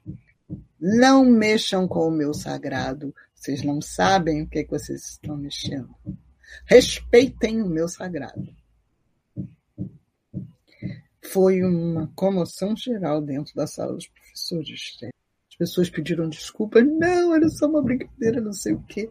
O meu sagrado. Eu nunca fiz brincadeira com ninguém aqui dentro. Tem pastor presbiteriano, tem padre, tem ateu, tem agnóstico. Respeito é bom e eu gosto.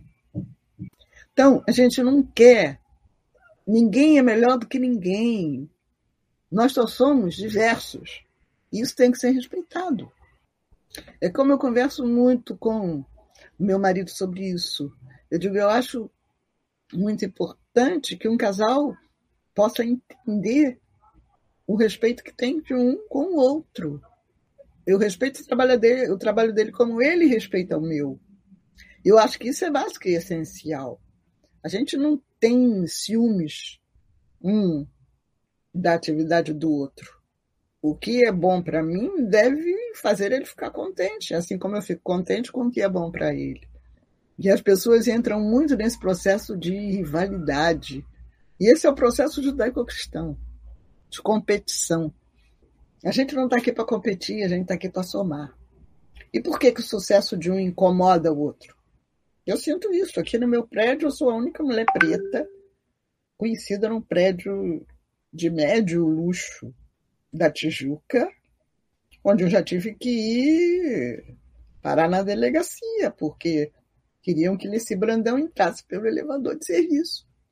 Já me telefonaram dizendo, Dona Helena, tem um tal de Zé Ferreira aqui embaixo um jeito muito esquisito. Eu digo, deixa ele entrar, que é o Martinho da Vila. Era de noite, ele estava com um boné. Vamos saber tudo aqui. Um tal de Zé Ferreira. E eu mandei um recado para o síndico. Qualquer pessoa preta que venha para cá procurando Helena Teodora mandar subir na hora não tem que telefonar para mim para dizer se pode subir. Se está procurando Helena Teodoro é porque é meu convidado. Essa coisa do racismo estrutural, de que todo preto é criminoso, complicado. Eu vou ter que, eu, eu vou ter que puxar aqui só para você falou do Muniz Sodré como o filósofo que você conheceu. Eu vou colocar esse outro que você falou agora, esse Martinho da Vila também. Né? Martinho é. da Vila também. São dois, são dois. Sendo que um é no campo acadêmico e o outro é no campo literário. Né? Eu considero o Martinho um grande escritor. Ele tem 15 obras. O trabalho dele é um trabalho assim incrível. É 2018, mas ele terminou em 2019. Em 2019, foi 2019. Isso. 2019, tá certo, 2019. Mas é um cronista, assim, incrível. E ele tinha conversado comigo que ele tinha pensado que, como era o ano dele fazer 80 anos, que ele queria registrar cada mês o que ele pensava sobre o mundo e a vida. Eu digo, maravilha, Martim. Eu digo, Martinho, você é um escritor muito disciplinado, meu amigo, você é um gênio. Eu não tenho essa disciplina toda. Até que agora, com essa pandemia, eu estou um pouquinho mais disciplinada, mas o Martim é genial. No dia 31 de dezembro de 2018, ele me ligou. Terminei a última crônica do ano. Eu digo, não acredito. Ele disse: o livro está pronto. Eu digo, quero ver, manda para mim. Olha, ele me mandou os originais. Eu fiquei assim, encantada, porque realmente o Martinho é um, um ser humano muito especial. Além de ser um grandíssimo amigo, é de uma sensibilidade. Eu disse para ele que o nosso encontro estava escrito nas estrelas, porque em 1985, quando a gente conversa para minha tese, e que gente, essa conversa veio de 1983 até 1985, né? quando eu, eu terminei. É, foram assim de uma felicidade enorme. E eu já conheci o Martinho desde 1968. Então, é, a gente já tinha uma amizade, um conhecimento, uma relação muito grande. Tanto que, em 81, ele fez uma música que me tocou muito. É, eu me separei, terminei meu casamento, perdi um, um filho, e ele tinha gravado uma música que bateu demais com tudo que estava acontecendo. Minha comadre, manda esta tristeza embora sabe? Um negócio assim, de uma louvação à vida. E ele não tinha feito essa música para mim, ele tinha feito essa música para Lígia Santos. Mas ouvindo essa música de Martinho, eu recebi a mensagem dele e a gente conversando em duas barras, é, eu tive assim aquele apoio. O Martinho foi uma das pessoas que mais estiveram comigo nesse momento difícil da minha vida, de perda de meu filho, de separação de Ney Lopes e de crise da minha mãe, que ficou, não quis mais viver depois da morte do neto. Então foram, eu acho que é, o mundo do samba tem essa coisa de pessoas muito amigas e em quem a gente pode confiar. O Martinho é um deles. Eu, eu lembrei do Martinho porque eu lendo a sua tese, o que, que eu me lembrei? Axé. Axé para todo axé. mundo, axé. Aí eu participei desse vídeo. Eu fiquei pensando assim. Nós organizamos com a, com, a, com a Globo. Imagina, o axé é um jongo. Olha que criatura incrível! O Martinho vai fazer um João. E é, tem uma história muito engraçada com esse axé, para todo mundo axé, que inclusive Elisa Lucinda transformou num poema. Porque um apartamento em que eu morava, um, esse apartamento mesmo aqui, a, uma vizinha falou para mim, eu contei isso para ela, falou para mim, ah, eu vi, eu sabia que a senhora trabalhava na televisão, não era possível. Eu vi a sua propaganda da Shell, eu digo, como é que é? Eu vi a sua propaganda da Shell. A Shell para todo mundo, a Shell. eu digo, meu Deus, as pessoas não têm noção de nada. Viva a minha propaganda da Shell. Aí, conversando com Elisa Lucinda, que fez parte do meu Lumito Espiritualidade Mulheres Negras, ela fez um poema, a Shell, a Shell para todo mundo, a Shell.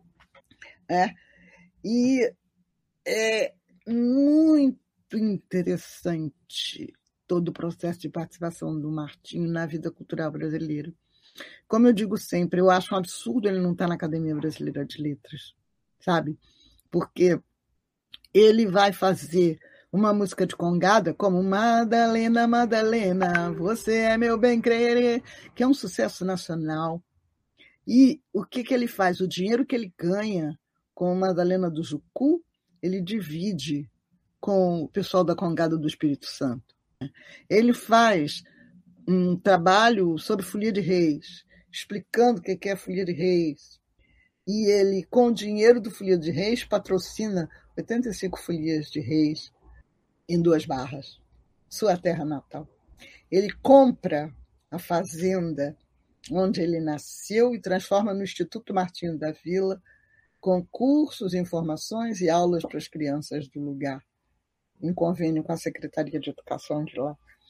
Olha, é uma pessoa tão despojada e tão preocupada com a comunidade, entendeu? Que eu fiquei muito indignada quando ele foi no Roda Viva e a mulher perguntou para ele sobre envolvimento de, da Vila Isabel com tráfico de drogas. Esse, esse é um desrespeito. Eu fiz até uma crônica a respeito para o Congresso em Foco, que eu falo sobre democracia e racismo estrutural, dizendo como pode uma jornalista respeitar um homem como Martinho da Vila, um gênio, um poeta, um escritor, uma pessoa incrível da sociedade brasileira. Não é você biógrafa dele, mas realmente é, é um absurdo. E isso está comprovado nessas mínimas coisas. São, são sabe, numa palavrinha boba, numa atitude que mostra como as pessoas olham para uma cara preta e vem à tona todos aqueles elementos negativos gerados pelo continente europeu em relação à comunidade de base de origem africana.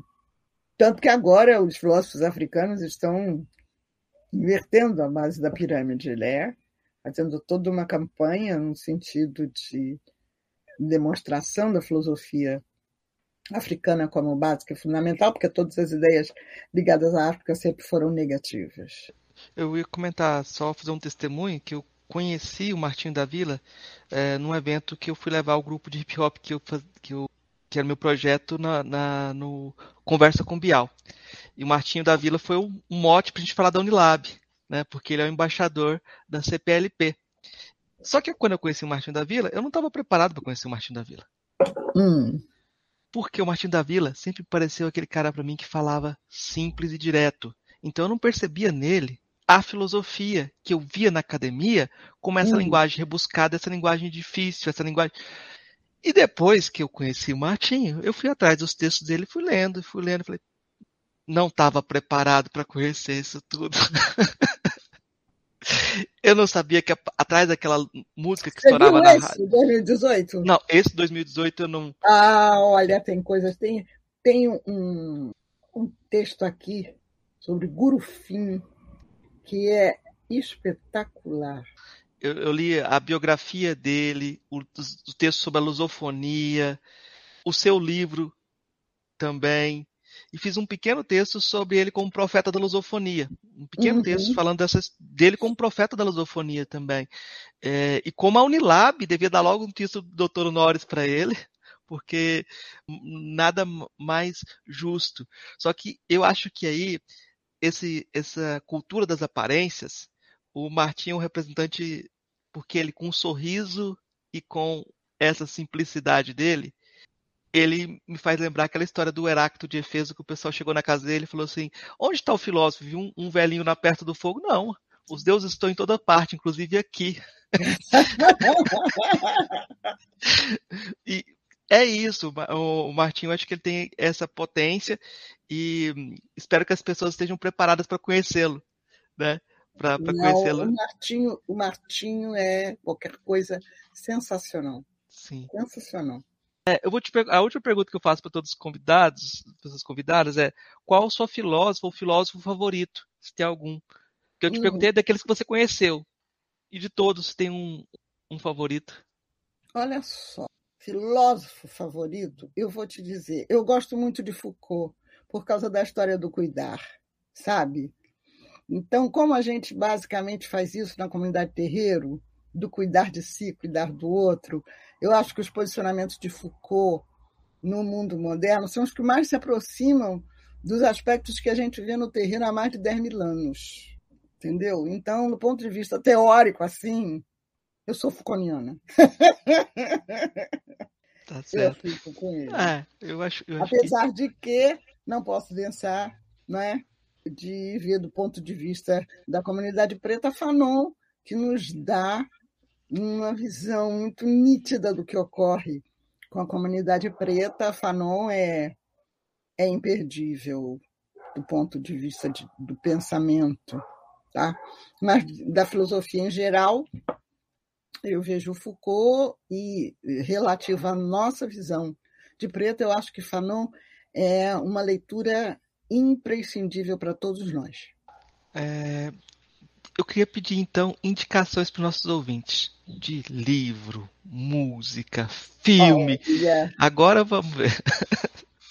Indicação para vocês. Tem uma indicação primeira que é o Pensar na Go, do Manish Sodé, que eu acho imperdível quando ele situa bem essa posição é, da gente estar com essa visão de territorialidade muito nítida e de integração de cada um de nós no espaço a que pertencemos. O Pensar na Gol você conhece bem, a verdade seduzida, eu acho básica e fundamental para o entendimento do conceito de cultura negra e das culturas negras, que nunca se falou sobre uma cultura e das diferentes nuances.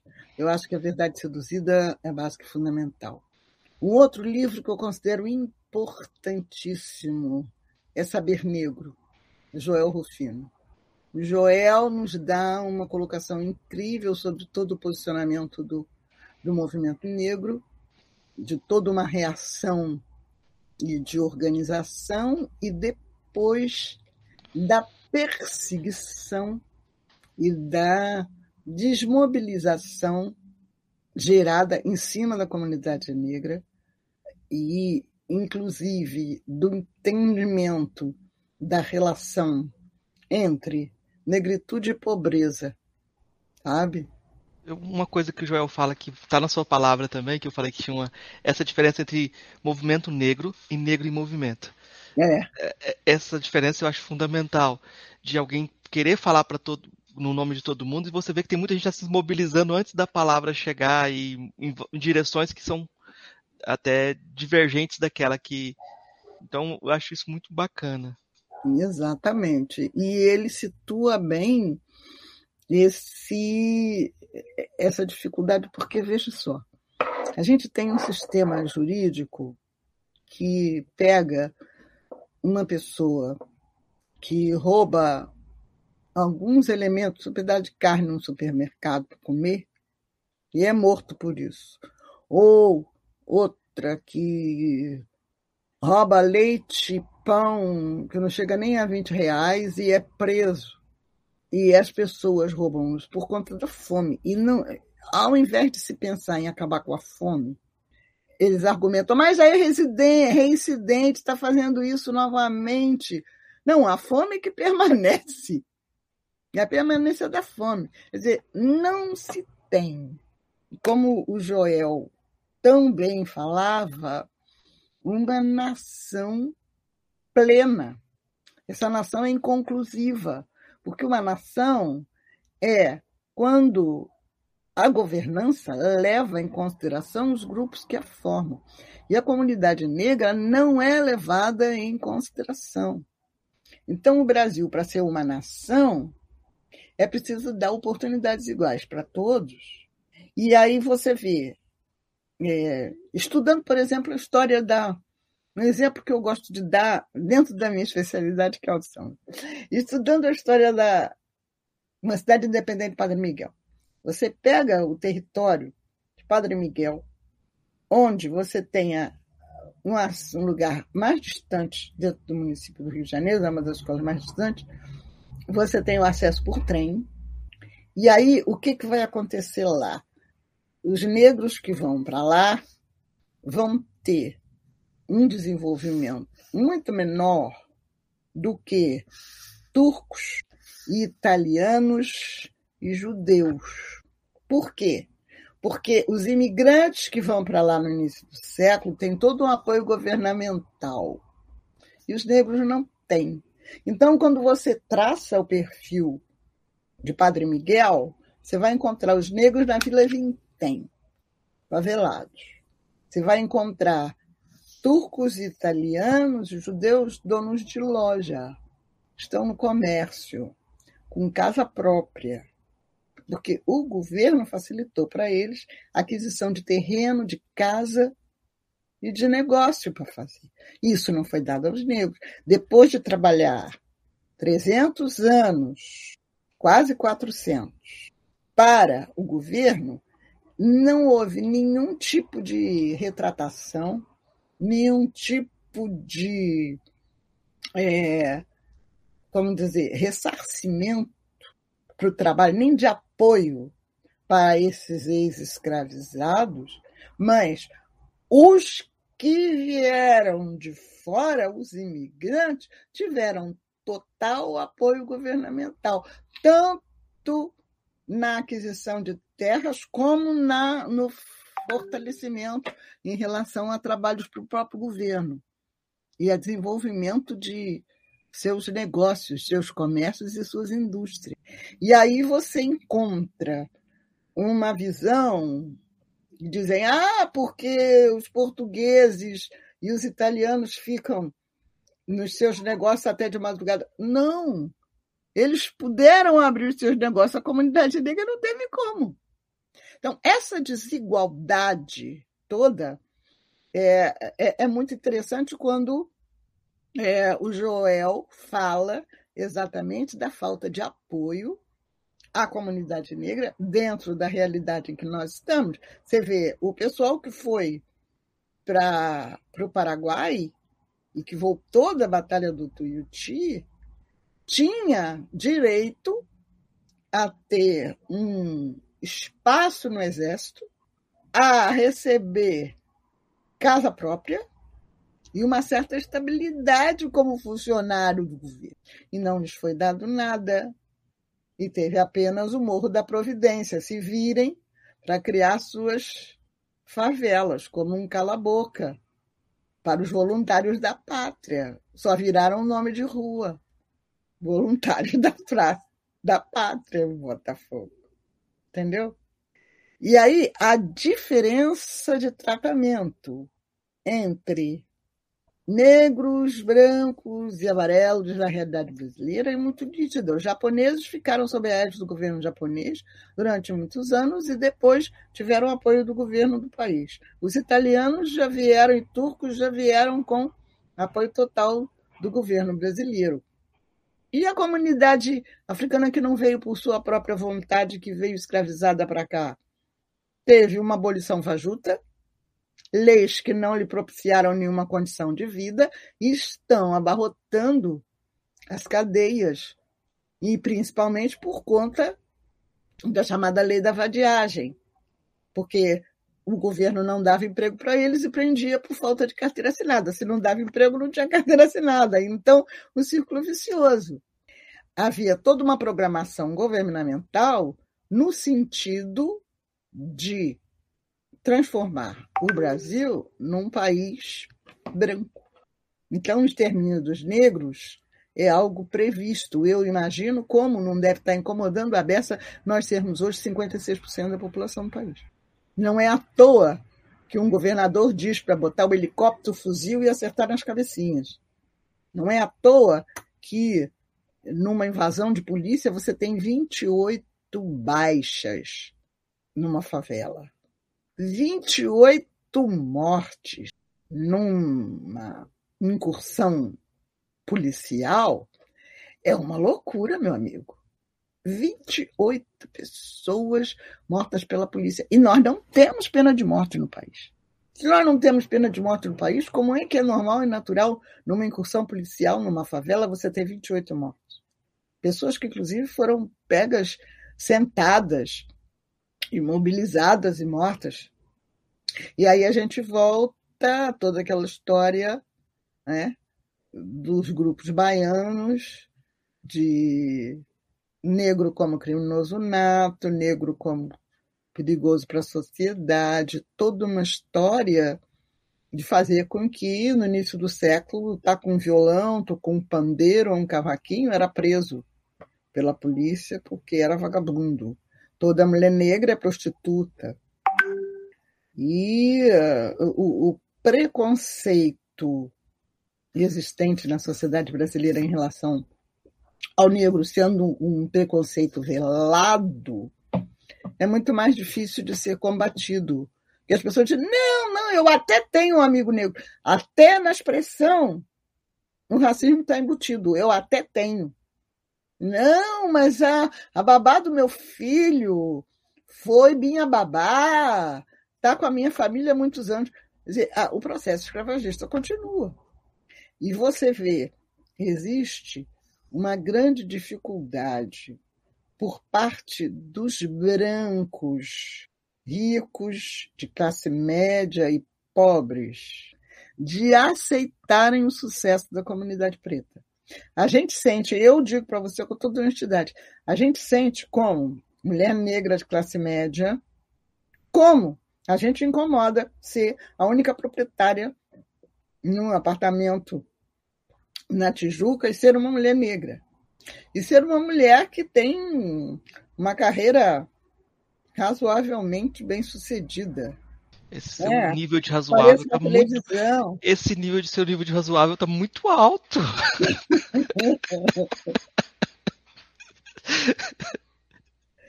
Entendeu? É brinquedo aparecer não. Na televisão, aparecer no jornal, publicar livro, escrever peça. Isso é algo que incomoda muito a vizinhança toda. E é bom incomodar, não é?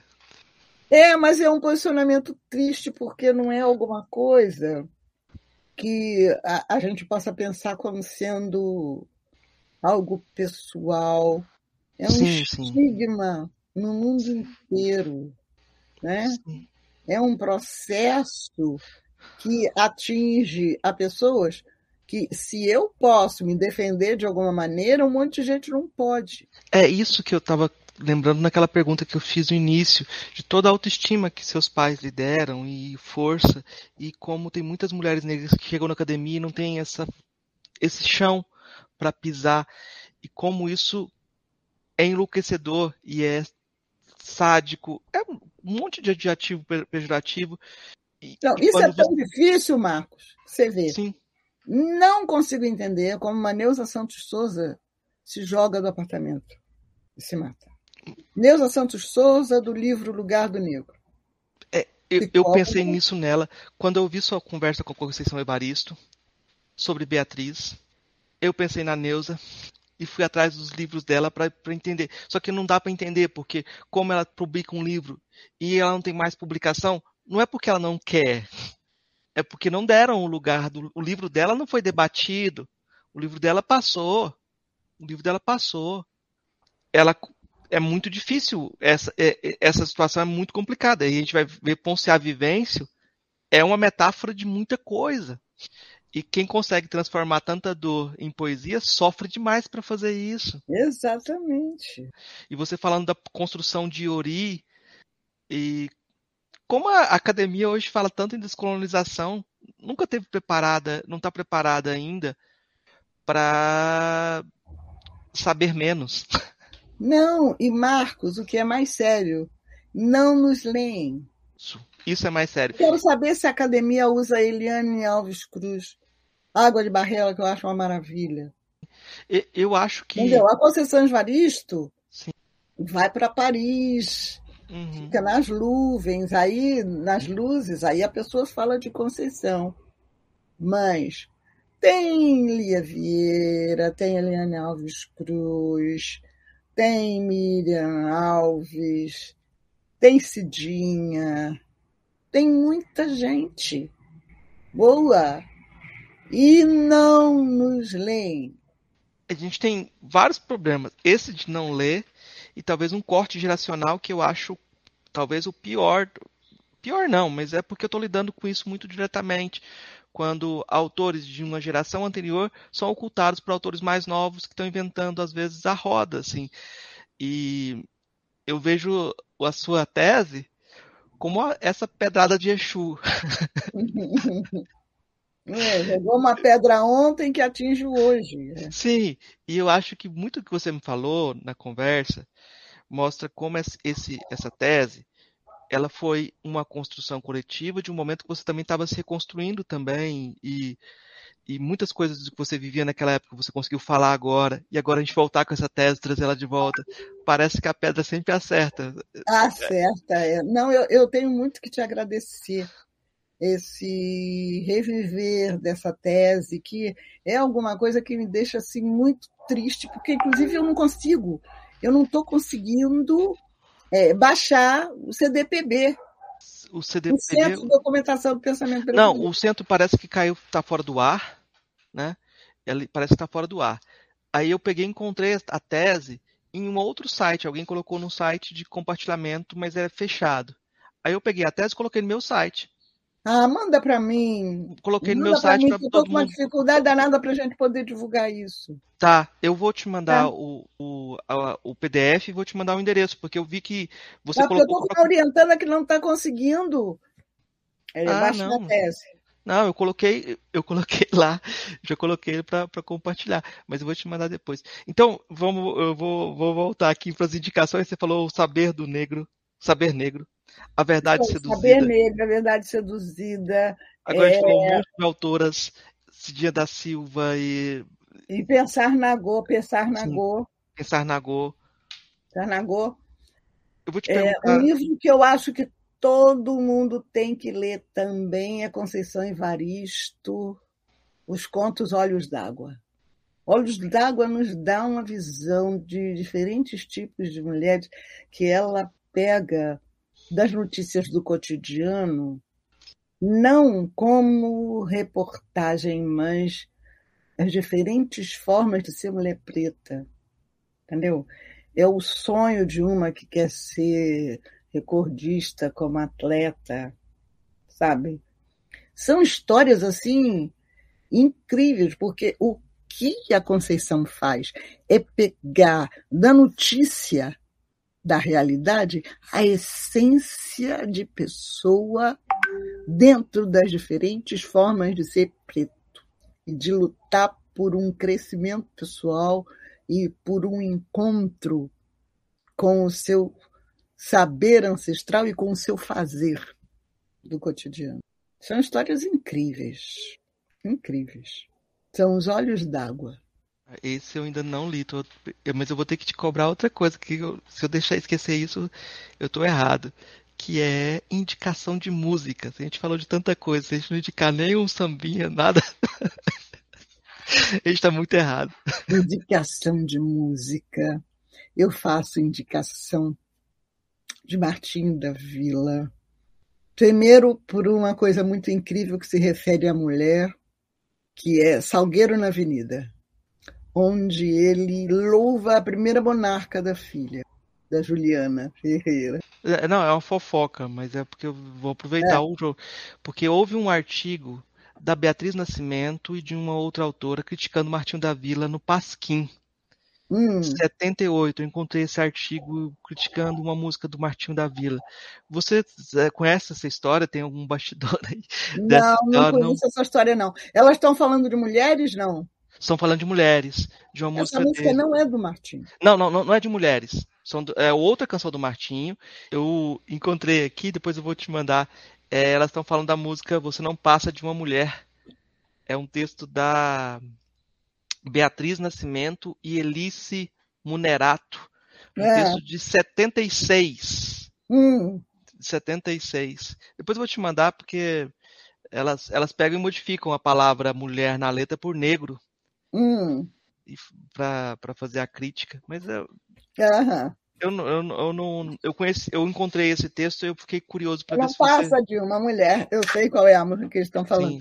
Mas olha, eu acho que ninguém tem que ser perfeito. Claro, não claro. deixar nenhum tipo de desvio. Mas eu acho que isso não desmerece em nada a obra do do Martinho José Ferreira.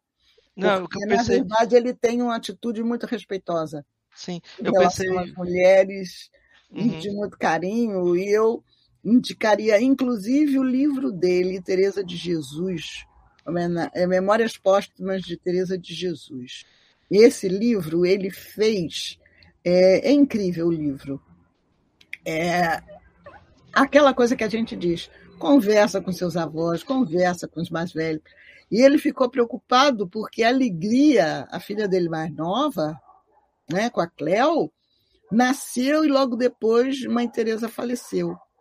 E ele disse: Meu Deus, mas minha mãe tinha tanta coisa importante para contar para ela, como é que eu vou fazer? E aí ele resolve escrever as memórias póstumas de Teresa de Jesus, pegando os fatos mais importantes.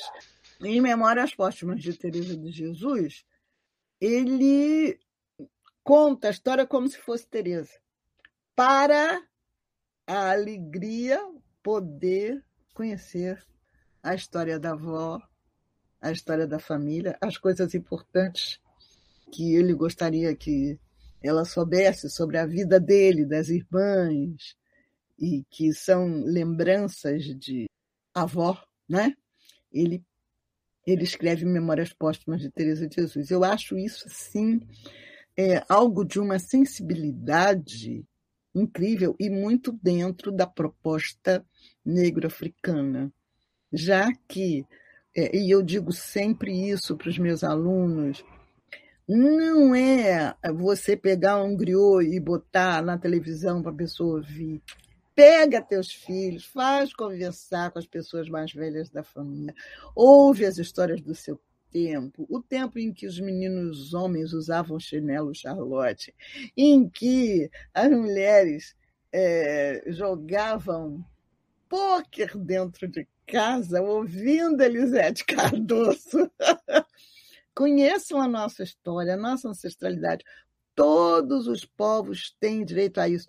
Tanto que, no, no parecer que eu dei para o livro do Marco Aurélio Luz, é um livro que vai sair agora, Ilha Chipá, Um Terreiro na História.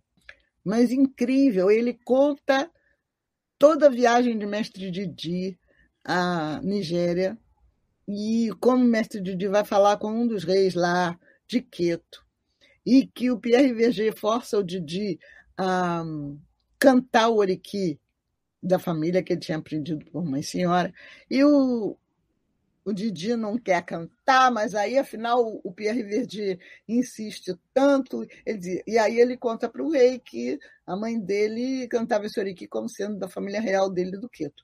E ele canta. Quando ele canta, o rei olha para ele, todo mundo que está lá espantado. O Zachipá, a sua família está ali. E mostra a direção. E que não era uma família, era um espaço, era um município, um lugar.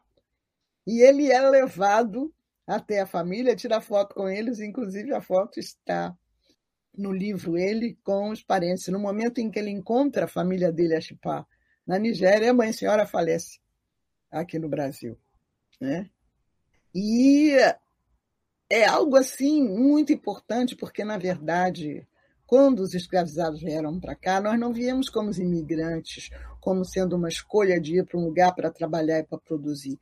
Nós fomos arrancados de nossas famílias, nós somos resultados de uma guerra interna fomentada pelos europeus e que é, não tivemos escolhas e tiraram nosso nome, nossa família, nossa religião, né? nos impuseram uma outra língua, nos obrigaram a trabalhos forçados, nos fizeram malefícios muito grandes e não nos deram nenhum tipo de recompensa. E depois de 300 anos, quase 400 anos, nós fomos libertos, fomos devolvidos em grande parte, uma grande parte para a África, e fomos perseguidos como somos até hoje. Então, é muito importante que a gente possa lutar pelos nossos direitos humanos, pela nossa dignidade, pela nossa história. Então, no momento em que o Elias Pá fala da ancestralidade africana e daqueles que vieram para cá e cuida do culto de ancestralidade, e, o Babá Locotum, os outros todos os babás, filhos de outras famílias negras que para cá vieram, isso é nossa história, isso é nossa vida. Um povo não se constrói sem suas lideranças, sem seus chefes, sem suas famílias, sem os seus laços identitórios.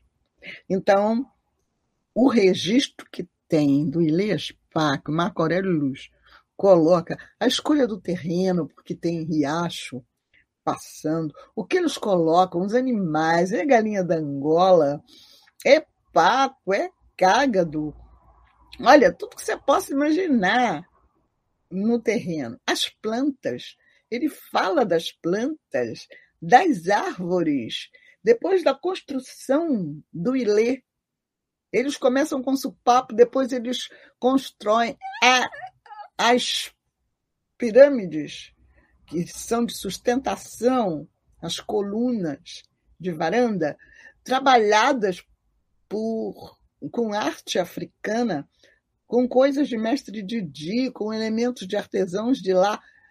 Olha, tudo um primor. Depois dele mostrar a construção do Ilês-Pá, ele fala na construção do espaço para os orixás dos homens e das mulheres que atuavam lá. Depois disso, ele fala do recolhimento do assentamento do Babau Locotum, que era diretamente ligado à família Chipá, que estava em Itaparica, da vinda dele para cá, da festa dos Eguns. Ele fala das roupas e de toda a tradição do Zegungun. Depois ele mostra o encontro do Zegungun com a juventude e a formação dos Ogés e dos Amoixã. Depois ele fala da atuação do Ilê Chipá, da porteira para dentro e da porteira para fora. E aí o trabalho com os jovens, com a juventude do Achipá, os cursos de informática, os trabalhos com a secretaria para ensino de segundo grau, o trabalho para pré-vestibular para os meninos, toda uma parte de aspecto de formação. Ele fala da SECNEB, da Sociedade de Estudos da Cultura Negra no Brasil, das conferências mundiais que nós fomos em Nova York, conferência feita na cidade de Salvador, e ele fala na criação do INTECAB, Instituto Nacional das Tradições e dos Cultos Afro-Brasileiros. E ele fecha dizendo é, do pedido feito pelo grupo do Ileaspá para uma área próxima ser considerada transformada num parque, como área ambiental do entorno do Ileaspá. E a sugestão que eu dei é que esse apêndice que ele coloca, esse pedido de área reservada fizesse parte do próprio livro do, do Chipá, né? mas um trabalho riquíssimo, e não tem nenhuma obra falando da construção de um terreiro de Gungun e do que seja a ancestralidade africana, é absolutamente inédito. Eu eu tô cada vez mais convencido e é uma presença constante de que as obras, essa obra é fundamental, Marco Aurélio Luz precisa ser resgatado para o pessoal da filosofia também, eles precisam trazer, porque o Muniz Sodré também tá, o pessoal não está fazendo a ligação do trabalho todo do Muniz Sodré, mas o mestre Didi e os contos do mestre Didi precisam ser reeditados. Isso precisam. é uma coisa, isso é uma coisa que eu porque... fiz um programa na Rádio MEC chamado Origens, em que eu gravei com o pessoal do Rádio Teatro os contos do Mestre Didi. E, esse, e os seus programas de rádio também, eu, quando eu ouvi falar desses programas de rádio, eu falei assim, será que isso existe em algum lugar? porque a gente está fazendo aqui podcast porque a voz é mais barata e fica mais fácil de editar e tal. Eu fico imaginando o que, que você já fez. Eu consegui resgatar um que eu soube hum. do João Carlos Assis Brasil, em que eu fiz um programa especial com ele. Mas a, a rádio não tem esse arquivo também, não, né? Olha, parece que a Sandra Martins, minha aluninha, estava procurando, disse que encontrou alguns programas origens. Eu estou louca, porque eu fiz a fuga do Tia Jair com o pessoal todo teatro. E sabe quem era? Anissete Bruno, com o marido dela, o Paulo. Uma equipe de teatro incrível, que era o pessoal do rádio que foi para a televisão.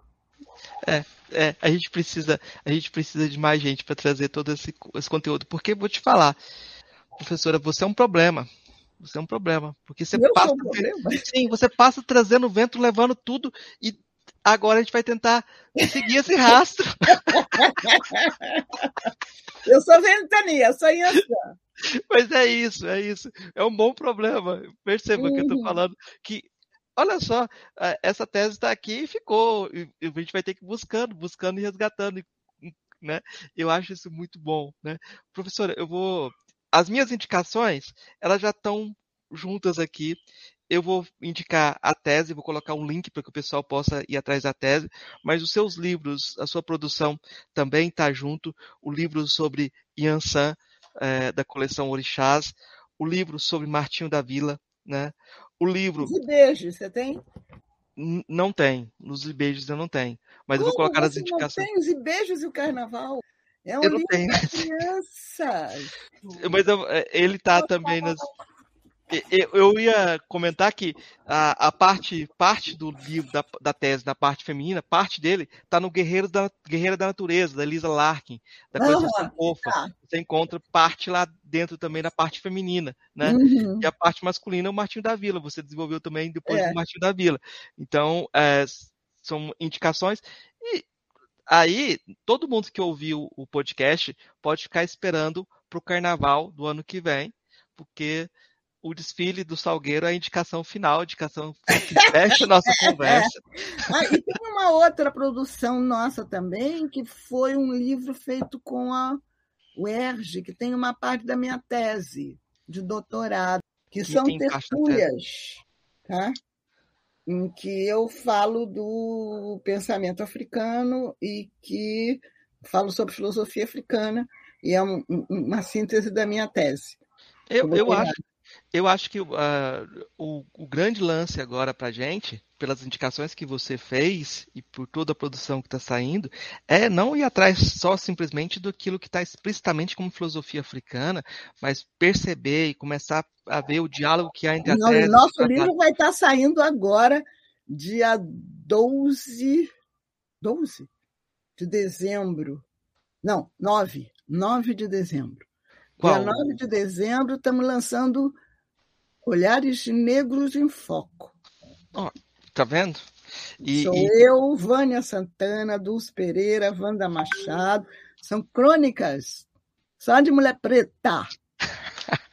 e esse livro de teatro vai sair também? Livro de teatro? É, da peça que você, do diálogo da, da peça. Pois é, da peça não vai sair uma outra continuação que nós já ah. estamos vendo junto com o Bruno, que é foi Mãe de Santo, vai entrar Mãe Preta e peraí, Mãe de Santo, Mãe Preta e Mãe Baiana. Tá, eu, eu... uma trilogia. Então, é isso que eu estou falando, assim, que a gente tem que ir atrás desses Estou fazendo um documentário, um documentário com o Luiz Antônio Pilar, Escola de Samba, um terreiro na Avenida, que eu já fiz todo o texto. Poxa!